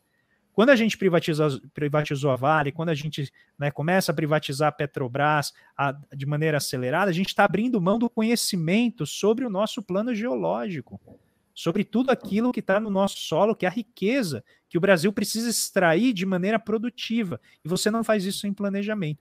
Então, hoje eu acho que com a revolução nas, nas tecnologias de informação, com tudo aquilo que a gente já conseguiu montar em termos de bancos de dados, né? O SUS é um riquíssimo banco de, banco de dados, o INEP é um riquíssimo banco de dados, o INPE, tudo aquilo que a gente está destruindo são ferramentas de conhecimento fenomenal para que a gente possa fazer planejamento. Então, nesse ponto, o governo Bolsonaro talvez tenha tido a maior contribuição destrutiva da nossa história, que é não apenas bloquear o avanço desses institutos de que produzem conhecimento sobre o território, sobre a nossa população, como destruir o que esses institutos fazem, principalmente no caso do INPE, que tem a ver com o supercomputador que faz o monitoramento meteorológico. A gente está destruindo isso, ou seja, a reconstrução do planejamento vai ser muito mais difícil do que ela já é, ainda que hoje ela já esteja muito fragmentada. É preciso Sim. que a gente tenha um esforço do Estado para reunir todas essas agências dentro de um sistema geral de planejamento, para que a gente possa direcionar o setor privado dentro do interesse público para a superação dos desafios de saúde, de pobreza e da ecologia. Só que de uma maneira positiva, esse é o ponto. A gente precisa usar a nossa riqueza natural, e aqui novamente eu estou psicografando o Celso Furtado. A gente tem que usar as nossas riquezas naturais de uma maneira a enriquecer o nosso povo, não a elite que quer pegar essa grana e gastar lá fora, né, com o seu jatinho, com a sua casa em Miami. A gente tem que direcionar isso para aumentar o grau de liberdade da população, que envolve emprego de qualidade, inovação e investimento em infraestrutura. E como diria o velho Furtado, desenvolver endogenamente a tecnologia, que é criar sistemas de inovação.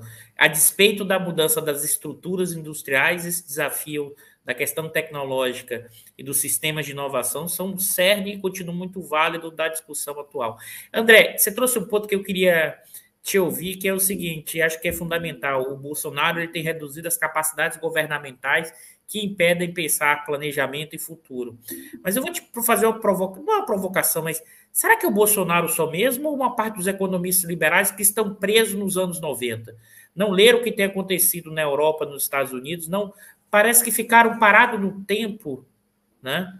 Para olhar a, a, realidade brasileira, eu fico me perguntando muito assim. E eu sei que eles leem tudo que tem que ser produzido lá fora, que é o argumento que eles têm utilizado assim: olha, não, o plano Biden vale para os Estados Unidos, mas não vale para o Brasil. Lá Aí, pode. Né? Lá pode. Famoso, lá pode, aqui não. Não, e agora é assim, quando lá tá, tá lá antes do plano Biden, não, a gente tem que imitar eles. Agora, quando é, é o plano Biden, não, nós não vamos imitá-los porque lá pode, aqui não. Ou seja, tem um quê de oportunismo e o quanto isso tem a ver também é, com algumas crenças, evidentemente, mas o quanto, eu queria te ouvir sobre isso, eu sei que isso é, isso é bastante provocativo, mas o quanto os economistas de mercado, né, os que aparecem, os que uma boa parte que estão, eles também têm uma questão de risco, moral, é, risco moral do negócio, porque uma parte deles são donos de corretoras, têm ativos financeiros, o quanto isso, e por que eu estou lembrando dessa situação? Porque eu me lembrei, eu não, não esqueço de falar, André, eu nunca vou esquecer, no edição do Jornal Nacional, logo quando estourou a pandemia, que aquilo foi épico, épico assim, os maiores liberais do Brasil falando sobre plano Marshall, Keynes está de volta. Isso tem uns oito economistas na edição do Jornal Nacional, todos defendendo intervenção estatal, mas era intervenção para liquidez. Banco Central acabou a liquidez, opa, Keynes desapareceu, o plano Marshall também. Eu acho que Claro que tem alguns que têm a ver com a questão ideológica, evidentemente, porque as pessoas têm visões de mundo diferentes, Mas tem um pessoal que está ganhando uma grana e tentando levar uma grana no meio dessa história, né, André? Te botando aqui na saia justa, André. Não, ah, na verdade não é nem saia justa, porque se eles estão ganhando, eles estão ganhando, né? A gente não está ofendendo ninguém se eles estiverem ganhando com isso. Estão defendendo os interesses deles, né? É. Eu lembro uma vez que o pessoal fica. Tem a, eu brinco que a geni da economia é a Unicamp, né? Então todo mundo gosta de falar mal da Unicamp, esse pessoal aí da, da ortodoxia. E, e eu lembro que uma vez o, o Beluso estava discutindo com um desses pessoal mais mal educado, assim, e eles falaram assim: olha, a gente não atribui discordância a burrice, a gente só atribui a interesses econômicos que esse pessoal está defendendo. Né? Mas a gente acha eles inteligentes e tudo, só que eles estão defendendo ali o, o ganha-pão deles. E a mistura de ignorância com interesse é uma arma poderosa, né? diz o Beluso. Então eu acho que tem esse aspecto de dependência de trajetória. Se eu defendi algo no passado, é muito, muito difícil agora voltar atrás, porque isso implica um custo reputacional, né? E tem o aspecto também que eu acho que é da ideologia. Né? Eu, eu frequentemente sou instado. Ontem eu publiquei um tweet dizendo, comparando os dados da dívida pública, o serviço de juro da dívida de 483 bilhões e o Bolsa Família, que custava 34 bilhões. E aí falei que o, o Bolsa Rentista custava 15 Bolsas Famílias no ano. Eu recebi várias críticas dos economistas mais ortodoxos dizendo que eu estava fazendo um discurso populista. Eu falei, mas esses são os dados. Tudo que eu fiz foi comparar os dados.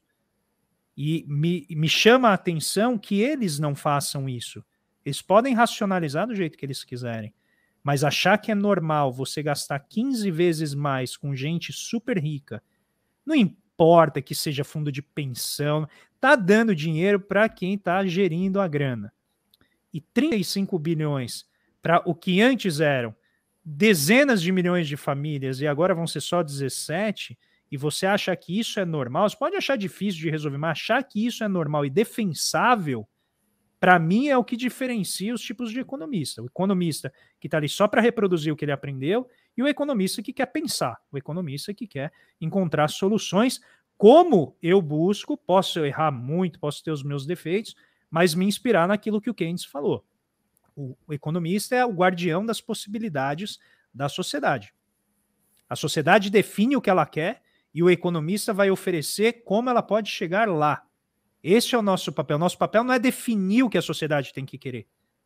Este é um, é um grau de tecnocracismo eu uso esse nome bem forte, porque é se achar na posição de determinar os fins da sociedade. Os fins.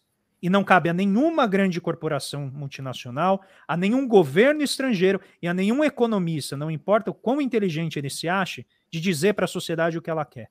Se a sociedade quer um sistema público de saúde, a gente tem que encontrar as maneiras de atender. Se ela quer um sistema público de educação de qualidade, a gente tem que encontrar uma maneira de entender, se é de fazer. Se ela quer política industrial, a gente tem que encontrar a melhor maneira de fazer política industrial. Então, eu acho que existe uma prisão, uma gaiola ideológica, que essas pessoas não conseguem nem ver, que as impede de pensar. Pensar. E com isso considerar alternativas, considerar possibilidades. E nessa gaiola, para concluir, eu acho que a força da grana, a força da reputação, a força né, do, do que aquilo vai trazer para a pessoa em termos de posicionamento, de status na imprensa, eu acho que é um móvel, uma motivação importante. Não, acho que você trouxe pontos fundamentais, André, reforçando o que você falou. Um desses pontos é a discussão, por exemplo, do, da, do próprio economista em geral, dessa ideia de que eles sabe e expressa o que a população quer, que é uma discussão lá do início do século XX, que é a teoria das elites, né? Ou seja, uma teoria das elites é como se um segmento específico da população tem a capacidade de resolver os problemas, porque a massa não tem essa capacidade. É impressionante como isso é muito reforçado na discussão brasileira. E acho que tem um outro ponto que você trouxe que te acusaram de populismo. ultimamente, se alguém me acusa de populismo, acho que eu estou no caminho certo. Por quê? Porque o termo populismo para ser, ser utilizado como palavrão para aquilo que o neoclássico né, acha que está errado. E por que eu estou falando isso? Porque, na verdade, as decisões de política econômica são escolhas o tempo inteiro. Existem várias tecnicalidades possíveis, dada a sua leitura da realidade. E os neoclássicos atribuem o seguinte: qualquer coisa que seja diferente do que está proposto por essa tecnicalidade neoclássica é populismo. Você reparou como o populismo virou tudo? Tem populismo de direita, de centro, de esquerda. E, e, e, qual é o não populismo? A teoria correta, aquilo que você falou, a verdade. E a verdade é o quê? A teoria neoclássica, porque ela neutraliza a política como se tivesse uma trajetória única de verdade no caminho. O que você falou é exatamente a expressão disso, que mistura oportunismo, ideologia né, e é, posição de classe, né, que tem a ver com essas formas de dominação. O status, né? Tudo isso é para essas pessoas é super importante. O Bicalho costuma dizer, André, que é síndrome do, do clube, do clubinho. O pessoal é, é, é aquela coisa assim, você está lá no. Às vezes segmento mais de classe média que avança e vai naquele clube dos ricos, o cara te bota lá, lá fora, na porta de fora, mas o cara tá feliz de ter entrado no clube, entendeu? E isso é muito é... marcante da nossa formação da, da nossa classe mas eu, média. Eu aqui, Dudu, nesse trabalho de redes sociais, eu venho sofrendo muita pressão nesse sentido. Porque como a gente tem que comunicar de uma maneira clara para quem nos segue e tem que se posicionar, eu venho sofrendo algumas pressões no sentido de tem certeza que você quer ir por esse caminho? Você não quer fazer a boa ciência econômica? E eu falo assim: olha, primeiro, eu não acho que é ciência. Né? Para mim, economia é economia política. E segundo, que eu acho que o nosso papel é tentar melhorar o país. Você acredita que a austeridade melhora o país, segue teu caminho. Eu não acredito, eu sigo o meu. E a gente, como pares, tem que saber conversar. Porque na hora que tiver que negociar, a gente vai ter que sentar na mesa para negociar. E aí não dá para ter né, essa, essa postura refratária de achar que eu estou errado e você está certo. Nós temos visões de mundo a depender dos interesses que a gente defende. Então eu acho que 480 bilhões poderiam gerar 400 CEITECs Brasil afora, produzindo semicondutor, e depois pagar esse pessoal de uma outra maneira. Né? Não precisa dar calote nem nada. Mas eu acho que poderia usar esse dinheiro hoje para resgatar o país, para colocar o país em vários outros outras posições. Você acha que tem que cumprir contrato e fazer desse jeito sem fazer mais nada. Tudo bem, eu vou lá, vou manifestar minha ideia, você manifesta a sua e quem tiver mais poder político em placa. Né? Mas tem essa, essa coisa meio idílica, né, de que o seu discurso tem que ser cheirosinho, tem que ser assim, sem que a gente confronte os dilemas da sociedade. É isso que a gente está fazendo, a gente está confrontando o dilema, está confrontando a, os pontos cegos e tentando dar solução. E André, e esse pessoal falando para você, eu fico pensando assim, o pessoal esquece que a gente também, porque essa que eu acho que é o ponto importante desse processo que a gente faz, né, André? A gente está aqui fazendo as lives exatamente para ampliar o debate. Mas a gente continua produzindo nossos papers mais acadêmicos, só, só vai ser lido por alguns pares. A, a, gente faz também os nossos artigos em congresso, capítulos de livro, e parece que quando você traz para uma linguagem para que a população alcance isso, vira porque eles não, não tiveram coragem de falar, mas ou você não faz a boa ciência, ou mais ainda, você é populista. Observe que realmente virou, ou seja, levar conhecimento além de uma elite ou lei de um segmento específico vira populismo. Eu acho Mas que, o pior, Dudu, é que eles nem tão errados assim, se você pegar o radical da palavra, né, a conotação Sim. mesmo dela, ser populista é não deixar o mercado tomar decisões antidemocráticas. Então, se isso é ser populista, se essa for a conotação, tudo bem. Agora, se o populismo é entendido como uma doença né, de, de finanças que já estão né, machucadas, aí tudo bem. Né? Mas depende. Para mim, populismo é você fazer aquilo que o povo precisa, que o povo quer. Né? Agora, que isso necessariamente implique hiperinflação, já, aí já são outros 500. Né? Isso é cabeça deles. Sim, e aí, e aí talvez, fazendo essa provocação para puxar um gancho, provocação em que sentido? Provavelmente eles devem achar, os brasileiros, o plano Biden um plano populista, é, porque tem política industrial focalizada e tudo mais, mas eu queria te ouvir, André, o que é que você... Diga. Você, Não, é que eles nem acham que é populista, porque eles acham que política, política industrial é encher bolso de empresário. Tá, tá, entendi, claro. É, é, é, é impressionante isso, né? Porque realmente elementos cognitivos com interesses. Aí eu, eu sou mais. Não precisa nem ir no velho barbudo, vai no Adam Smith, que já deixava claro a questão dos interesses, que são fundamentais. Não precisa, não precisa ir no, no Barba, vai no Adam Smith, que já diz muito sobre a questão dos interesses econômicos. Mas, André, a gente já está encaminhando, mas eu queria te ouvir um pouquinho mais. Eu vou te aproveitar bastante aqui, eu sei que você tem horário, mas eu queria te, assim, em linhas gerais, toda essa discussão do plano Biden, toda essa discussão, o que nos ajuda a pensar a trajetória brasileira? Claro que já falou muita coisa, mas é, eu acho que o livro o tempo inteiro faz essas discussões e como pensar a questão no Brasil, considerando nossas especificidades, como vocês deixam claro lá na introdução, mas nos vários capítulos que vocês estão escrevendo, e como, como isso pode jogar alguma luz para pensar a discussão de teoria econômica, a discussão de política econômica e, e aqui fazendo a provocação para o campo da esquerda, o quanto pode nos sinalizar ousadia e coragem para pensar no nosso campo agora coisas novas para pensar a trajetória brasileira. Bom, então, em primeiro lugar, o livro ele não é, vamos dizer assim, homogêneo. Tem várias opiniões diferentes Sim. ali. Acho que dificilmente a gente concorda com todos os capítulos. E quando a gente vai verificar se o plano, tudo que a gente quer fazer, ele não fecha no, na macro. Não tem recurso para fazer isso tudo de uma vez. Tá? Então, eu quero deixar isso bem claro. O planejamento que isso ocorre na política no dia a dia, vai nos dizer qual é o sequenciamento adequado para a gente fazer tudo aquilo que a gente pensou no livro Bidenomics nos Trópicos. Dito isso, qual é a grande inspiração, na minha visão, para uma boa leitura do livro? É entender aquilo que o nosso saudoso professor Davi Kupfer chamava de doença industrial brasileira. Então, o Brasil tem um regime macroeconômico que esmaga os lucros da indústria, faz com que haja uma reprimarização da nossa pauta exportadora, leva a uma, um inchaço no setor de serviços com baixa complexidade, com baixa sofisticação, empregos de baixa qualidade, que aumenta a desigualdade, piora o poder de barganha dos trabalhadores, leva a uberização e assim por diante.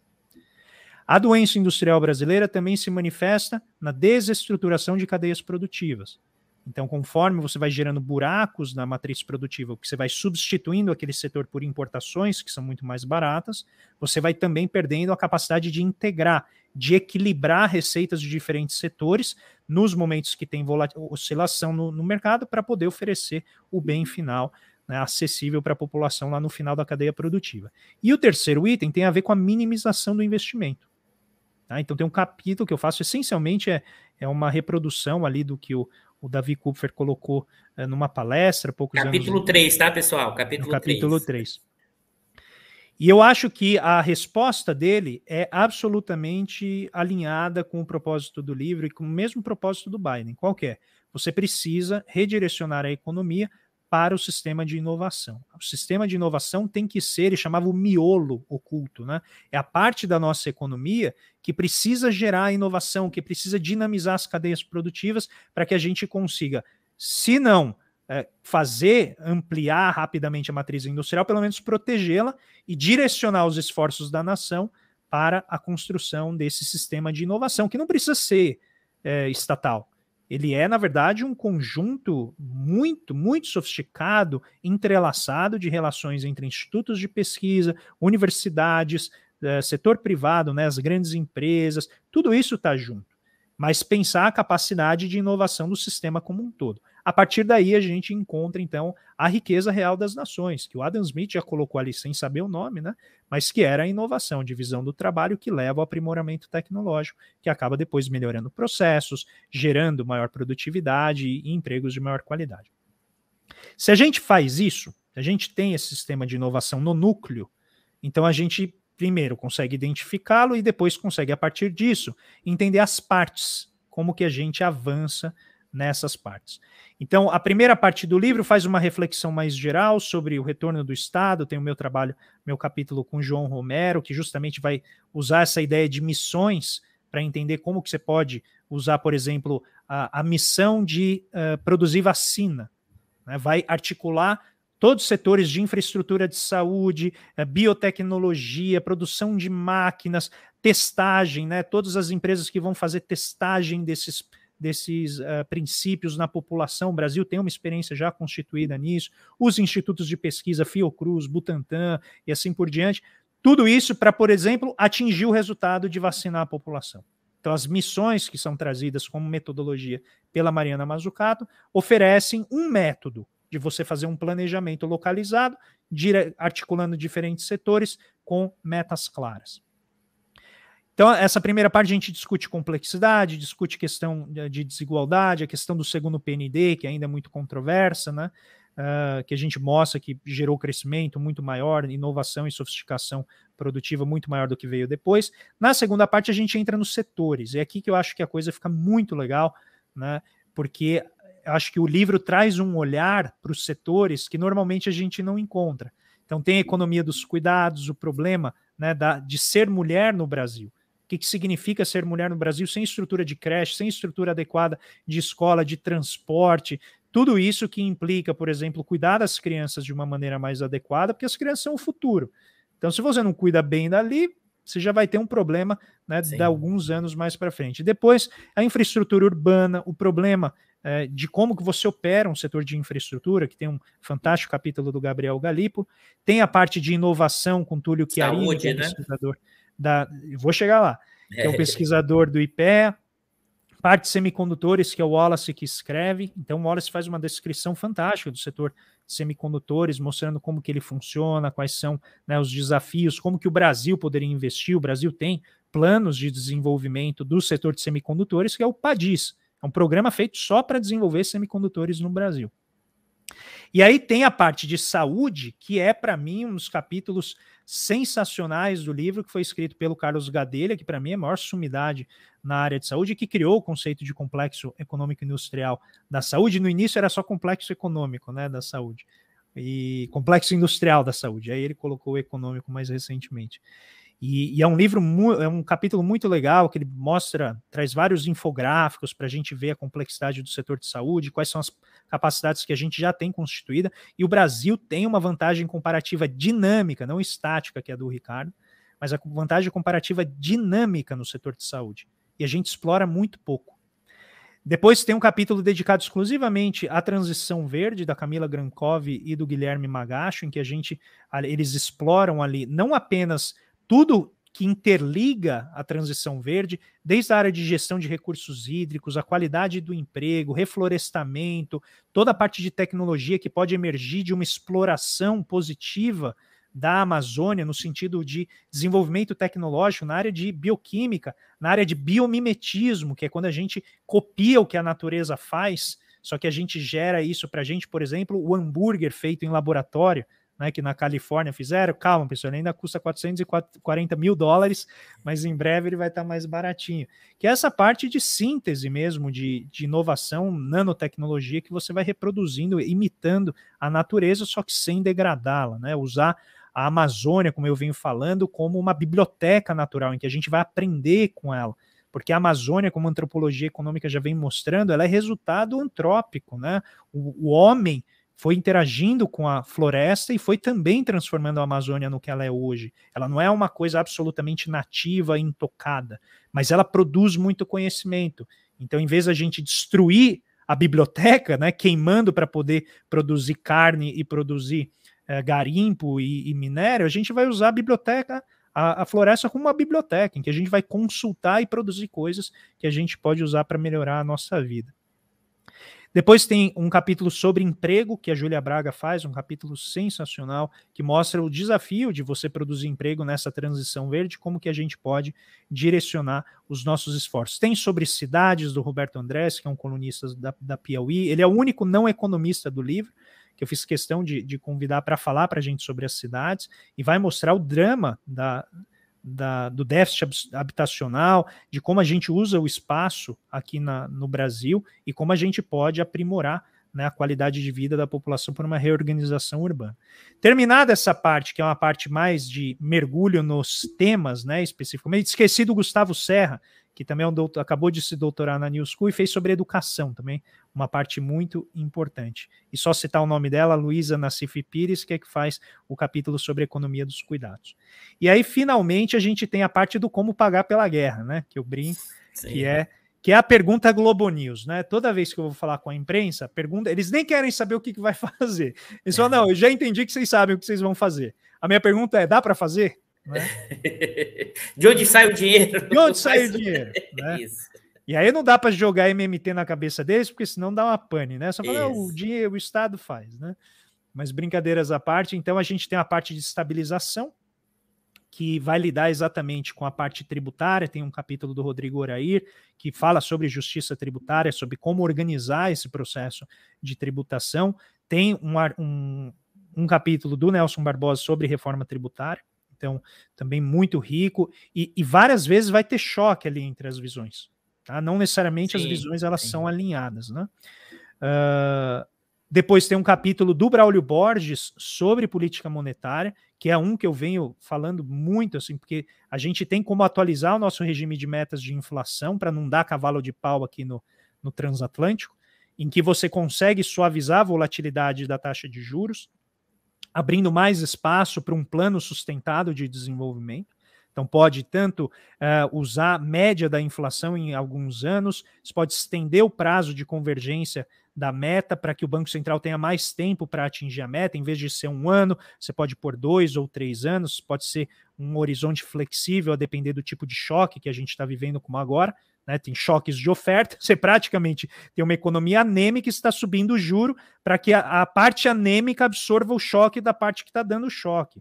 Né? É, do ponto de vista distributivo, é tremendo. O sujeito não vai poder ser garçom no bar porque o governo está praticando o PPI na Petrobras, porque não vai ter emprego para ele no Sim. bar, porque o sujeito vai ter que fechar o bar para poder calibrar a inflação e o Banco Central atingir a meta. Tá? Colocando bem claramente, é isso que está em jogo. E teria também a, a, questão de usar os núcleos de inflação. Então, isso daria um espaço maior na política monetária. E aí vem a parte da política fiscal, esse capítulo do, é, do Manuel Pires, para mim, é um também muito interessante, porque ele mostra que tem espaço fiscal. Tem vários indicadores que hoje a Faria Lima nos impõe na forma de um certo estado de exceção constante do, no plano fiscal, mas que se houvesse plano, aí novamente a palavra, se houvesse plano indicando o que, que eu vou fazer com cada, com cada dinheirinho ali, como que eu vou retornar para a sociedade, há uma maneira de você encontrar uma possibilidade não de gerar problema inflacionário, não de gerar qualquer insustentabilidade da dívida, mas de convencer aqueles que impõem essa restrição sobre os nossos planos de desenvolvimento, Faria Lima e comparsas, que dá para a gente estender, esticar um pouquinho essa esse espaço dentro das regras, dentro das nossas possibilidades, inclusive dentro dos critérios deles. Ou seja, né, esse livro aqui não está dando cavalo de pau nenhum, ele é bem Biden mesmo. Ele é bem assim, bom mocinho, sabe? É no sentido de dizer, olha, vamos ver o que a gente tem aqui, qual é o nosso espaço, sem gerar revoluções, sem gerar nada. A gente vai apenas tentar redirecionar a energia da economia, a energia do Estado, para em vez de reproduzir de maneira maquinal juros e juros da dívida pública para essa classe encastelada no topo, a gente vai reconstruir a infraestrutura. E pasme, isso vai gerar maior retorno para quem está encastelado no topo. Você só tem que deixar o Estado fazer isso e reconstituir. E finalmente tem, então, o capítulo do Nelson Marconi e do Bresser Pereira, que trata sobre essa agência de investimento, que faria justamente, e aqui essa é a parte que é incendiária para a nossa imprensa, né? O que eles defendem é que o governo faça o investimento, olha lá, hein, pessoal, sentem aí. Sentem, essa, essa informação tem que ser sentada. 5% do PIB de investimento anual em infraestrutura, e isso vai ser financiado monetariamente pelo Banco Central, que vai jogar esse dinheiro numa agência que vai fazer a alocação desses recursos nos projetos de investimento, de infraestrutura, para resgatar a nossa capacidade de investimento. E isso já foi, inclusive, eles publicaram já um, um trecho disso no Valor Econômico e gerou, né, como sempre, claro. os temores de hiperinflação que sempre rondam a cabeça desse pessoal que não estudou teoria monetária depois dos anos 90. Né? Mas, essencialmente, esse é o livro. É, é interessante, André, e, e, e, e, tem elementos, como você mesmo falou, de não é homogêneo, tem diferença, mas tem elementos de ousadia. Esse último, então, desse 5%, deve deixar o pessoal de, de cabelo em pé do, do mainstream econômico. Quem tiver, tá de cabelo em quem, pé. Quem tiver, tá de cabelo em pé. E tem muitos e carecas, que, né? e, que, e que, na verdade, André, esse acho que é o momento que a gente, que a gente já conversou bastante sobre isso, ter ousadia. Porque aqui acho que é um ponto. A gente está numa draga do desemprego gigantesco perdas de capacidades, Se achar que o campo progressista achar que vai conseguir, na franja, na beirada, conseguir fazer modificações, a gente não vai ter tempo para isso. Eu queria te ver, tempo no sentido político. O hum. tempo político é muito diferente do tempo de 2003, 2004 até 2005. A gente tem hoje uma, uma reconfiguração dessa burguesia e, e, aí queria te ouvir até no, no, sentido dos enfrentamentos, porque nos Estados Unidos, que é um plano de, do Biden que é de ajuste, está sofrendo uma forte reação. Como aqui qualquer. Não esse último capítulo, mas uma coisa mais ponderada, ponderada no sentido. Não é nem termo adequado ponderada, mas com menos mudanças, com menos cavalo de pau, será considerado. Eu estou cada vez falo isso o tempo inteiro. Será considerado bolchevique? Será considerado extrema esquerda? E eu queria, claro que a gente não tem uma resposta pronta para isso, mas como é que você acha? Aqui é aquela pergunta que tem que fazer, porque eu acho que a gente tem que se ouvir mais sobre isso. O que, que você acha? Quais são os elementos para a gente do campo progressista é, ter primeiro, claro, essa batalha que você já deixou, mas os desafios para propor essa, esses elementos de ousadia? Ou seja, também para não cairmos numa, no nosso campo numa tecnocracia heterodoxa sem incorporar política. Acho que isso é um elemento importante nesse processo. Queria te ouvir sobre isso, André. Estou explorando bastante, acho. André, mas é, é, praticamente a última pergunta. É que o papo tá bom, não só o pessoal está gostando, mas eu estou gostando. Eu vou, mas a gente. É, última não, pergunta. mas eu estou tranquilo aqui, cara. Eu, tô, então, eu, eu, eu, separei a noite para o Diário da Crise. então, porque eu sabia que aqui o papo ia, ia ser bom. Então é o seguinte, ó, eu acho que a gente tem um déficit calamitoso de liderança hoje. A nossa liderança desestrutura o Estado, desarticula nacionalmente o território, desarticula as diferentes dimensões do governo. Então, estadual, federal e municipal.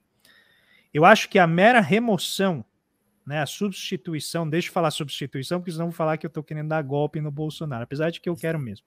Mas a mera substituição do poder eu acho que já vai trazer uh, uma mudança de ares. Acho que qualquer governo que tenha chegado, a, pelo menos até o iluminismo escocês, em termos intelectuais, Sim. eu acho que já vai, pelo menos, parar de destruir. Acho que a gente tem que parar de cair agora.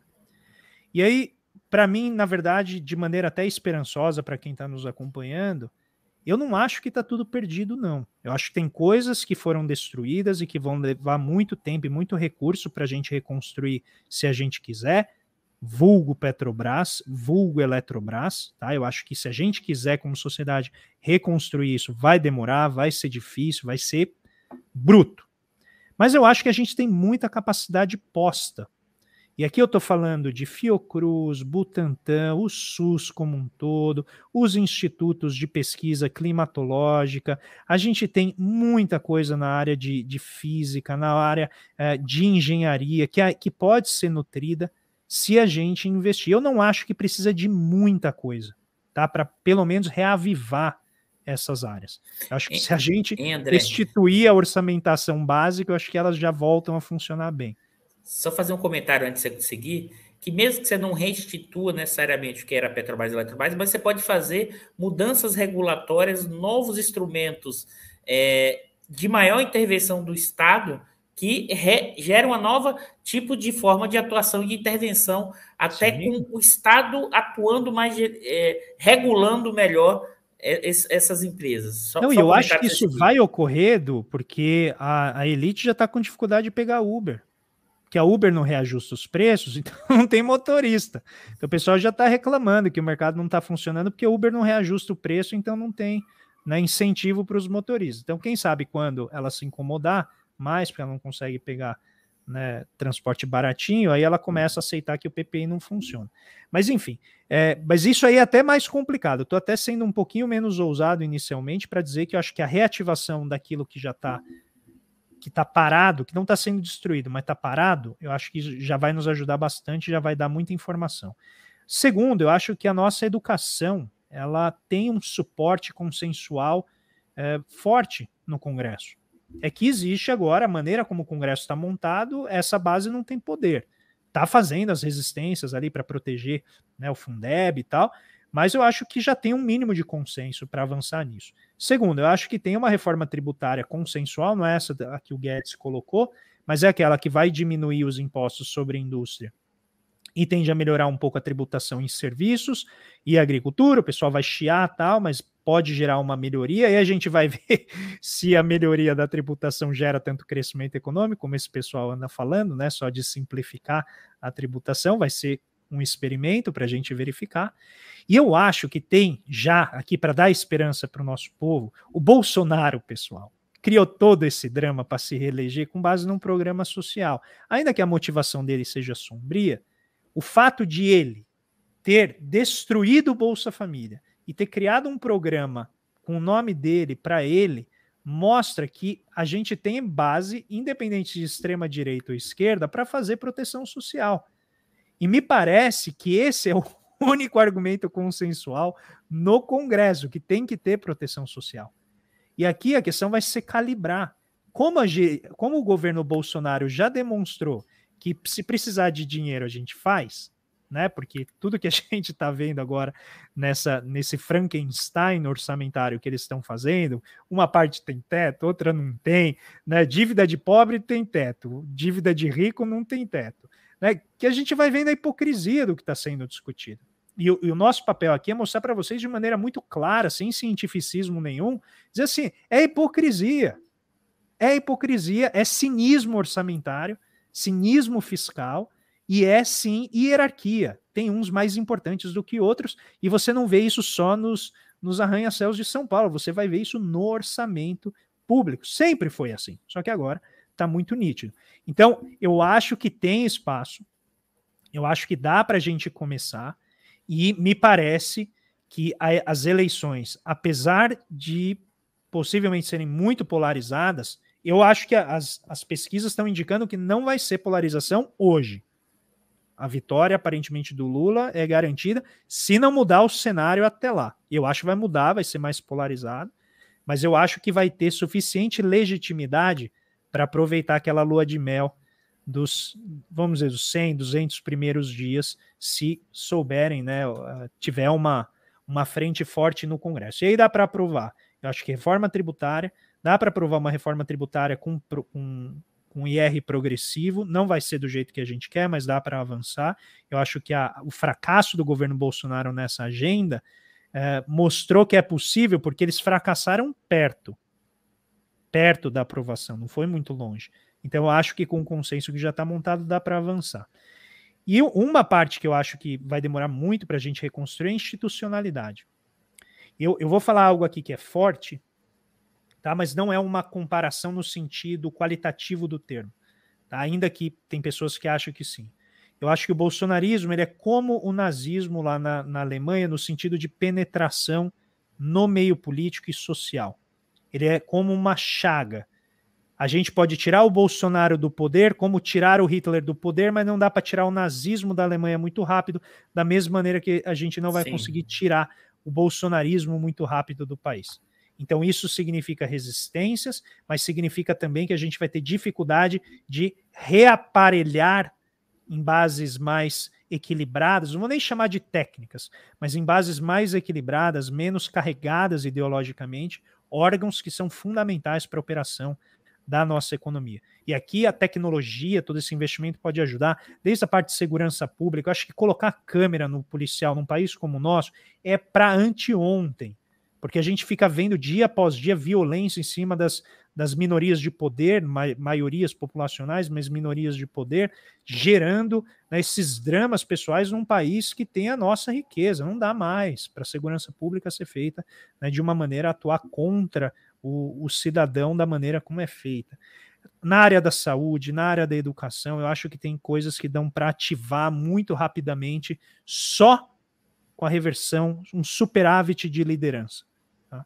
Então, com isso, eu deixo essa mensagem, sem entrar em muitos mais detalhes, a não ser que você queira. Se quiser, eu entro. Não, eu não. Eu estou é... disponível para você. Ô, ô, André, a, a Agda aqui está feliz, assim, dizendo que você trouxe é, otimismo, porque o Elias, o pessoal tem dito que eu estou muito pessimista.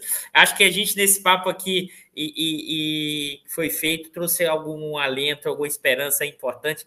E aí, só para comentar, André, antes de te passar, a gente vai ter semana que vem um diário especial na quarta-feira, porque você falou desse tema, eu vou compartilhar aqui a discussão do bolsonarismo, eu concordo plenamente com você. A gente vai trazer aqui na quarta-feira, horário novo, tá, pessoal? É, especial a discussão com José Castro Rocha, que é professor titular da UERJ, discutindo guerra cultural e mentalidade bolsonarista. Né? Então, imperdível, imperdível.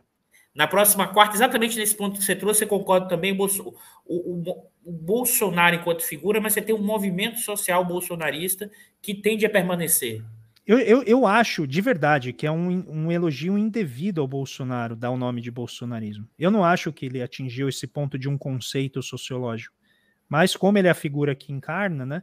Então ele ganhou isso. Mas eu, eu acho que é, é elevá-lo demais a uma categoria sociocultural que ele não merece, sinceramente. Mas deixo aqui essa, essa ofensa elegante aí.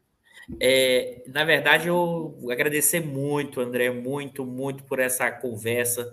Foi o pessoal tá aqui, é, um diário maravilhoso também, muito, muito, muito bom.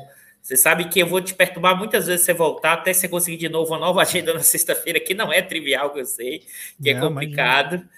E, e, alguns de vocês já conhecem, mas outros não, vão lá no canal do André Roncalha, tem discussão o tempo inteiro é impressionante. O, o, é, toda a discussão da, da, crítica que ele tem feito do, dos vídeos, fazendo críticas a, a do, Pedro, do, Pedro, Dória ao o pessoal do anarcocapitalismo. Tem um embate impressionante, fundamental para a desconstrução, porque tem uma juventude aí que tem operado na ideia de um senso comum bizarro, porque assim, eu fico olhando o, o e, eu, e vi alguns dos seus vídeos, eu, é, é o Hayek deve se remoer no túmulo com o que o pessoal na capitalismo fala que é o Hayek. Então, assim. Posso, é um posso contar um segredo aqui? Eu vou Pode. contar bem baixinho aqui, ó, para o pessoal lá não ouvir. O Hayek, ele defendia imposto sobre herança, gente. Mas não conta para eles. então, vão no canal do André, comprem o livro. O livro está muito bom. O livro, tanto esse atual como o anterior, sigam o André é, nos seus canais, compartilhem. Gostaram desse programa? Marquem o sininho, aquela coisa que a gente tem que fazer sempre, né, André? Marquem o sininho. Eu não gostava de fazer também, mas agora eu faço. Ah, é, eu faço. Eu já pedi. Eu já tem que fazer porque as pessoas isso. esquecem, de verdade. Sim. Então é, é bom lembrar.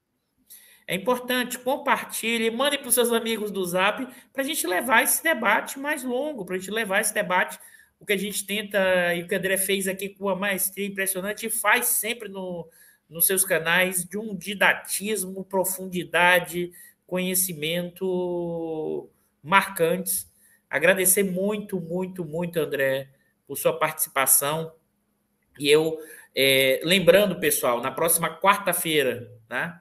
Vou estar com o professor é, João César, da, professor de titular da UERJ, que vai discutir essa questão do bolsonarismo. Ele descobriu a discussão do Orville, maravilhoso. E na sexta que vem, no horário tradicional, aquilo que vocês estavam esperando, o bicalho de volta no Diário da Crise, depois tem enrolado muito, sabe, André? Ele fica nos bastidores aqui, enrolando, e a gente vai fazer o fechamento do ano na sexta-feira, que é o último Diário da Crise Fantástico. do ano, a gente volta no que vem, né? É, não tem como, a gente tenta até ver se termina o diário, André, para ver se sai da crise, mas fica difícil esse negócio, sabe? Eu até queria, mas a gente fica difícil. É. Então, agradecer de novo, André. Eu queria passar a palavra para fechar suas palavras finais aí, para a gente. E desejar boa final de semana a todos, mas vou passar a palavra final para o André para ele fechar o Diário da Crise. Muito obrigado por você ter aceito o convite, foi um diário realmente maravilhoso. Obrigado, Dudu. É, eu não tenho nem palavras, acho que eu gastei todas aqui. É, é uma emoção grande e, às vezes isso até afeta a lógica do raciocínio, porque é tanta coisa que a gente quer passar, que a gente quer falar e aproveitar esse espaço aqui tão rico, com gente tão qualificada que segue, é, mas ao mesmo tempo passar também uma mensagem acessível e que traga essa esperança. Né? porque a gente já passou também por momentos muito sombrios na nossa história e a gente conseguiu resgatar, a gente conseguiu se reunir novamente, reunir nossas forças e sair daquele buraco, né? dos vários buracos em que essa nação já se meteu. Então eu não acho que agora vai ser diferente. Eu acho que o ambiente internacional ele novamente vai nos auxiliar e a gente tem a única questão é se a gente vai saber aproveitar.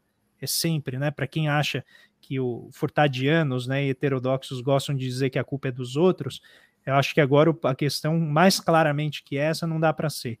A decisão é nossa, é como o Brasil vai sair né, desse buraco em que a gente se meteu. E aí eu quero agradecer demais uh, a você, ao Bicalho que está aqui conosco nos bastidores, nos ajudando, fazendo esse trabalho maravilhoso, todo mundo que nos acompanhou aqui com comentários muito ricos. Sim, vai ter conexão Xangai neste domingo, podem ficar tranquilos, amanhã eu já vou fazer a divulgação e, e vai ser um tema, ó, incendiário como sempre, para a gente poder tocar fogo nesse debate. E quero deixar aqui o convite para que vocês leiam o livro Bidenomics nos Trópicos. Uh, leiam com esse espírito de construir uma agenda, então ali é um pontapé inicial que a gente faz, não é a palavra final, mas é, sobretudo, sobretudo, uma demonstração de pluralidade, no sentido de que nós temos vários especialistas, nem todos eles concordam com tudo que a gente está colocando, mas se viram na posição suficientemente avançada de dizer é preciso pensar no que fazer e aí a sociedade, por meio do seu governo eleito, vai decidir como fazer, em que sequenciamento, de que maneira, e isso é um jogo da economia política. Então a gente convida vocês para esse debate, nos acompanhem nas redes sociais, a mim, o Nelson Barbosa, todos os autores e autoras que estão ali, que produziram com muito carinho esse livro, para que vocês tivessem acesso àquilo que está sendo discutido lá fora. Deixo um beijo no coração para todos, um beijo no coração do Dudu, do Bicalho. Fiquem muito bem, pessoal. Um grande abraço e até domingo lá no Conexão Xangai. Tchau, pessoal. Até quarta que vem, pessoal, no Diário Especial.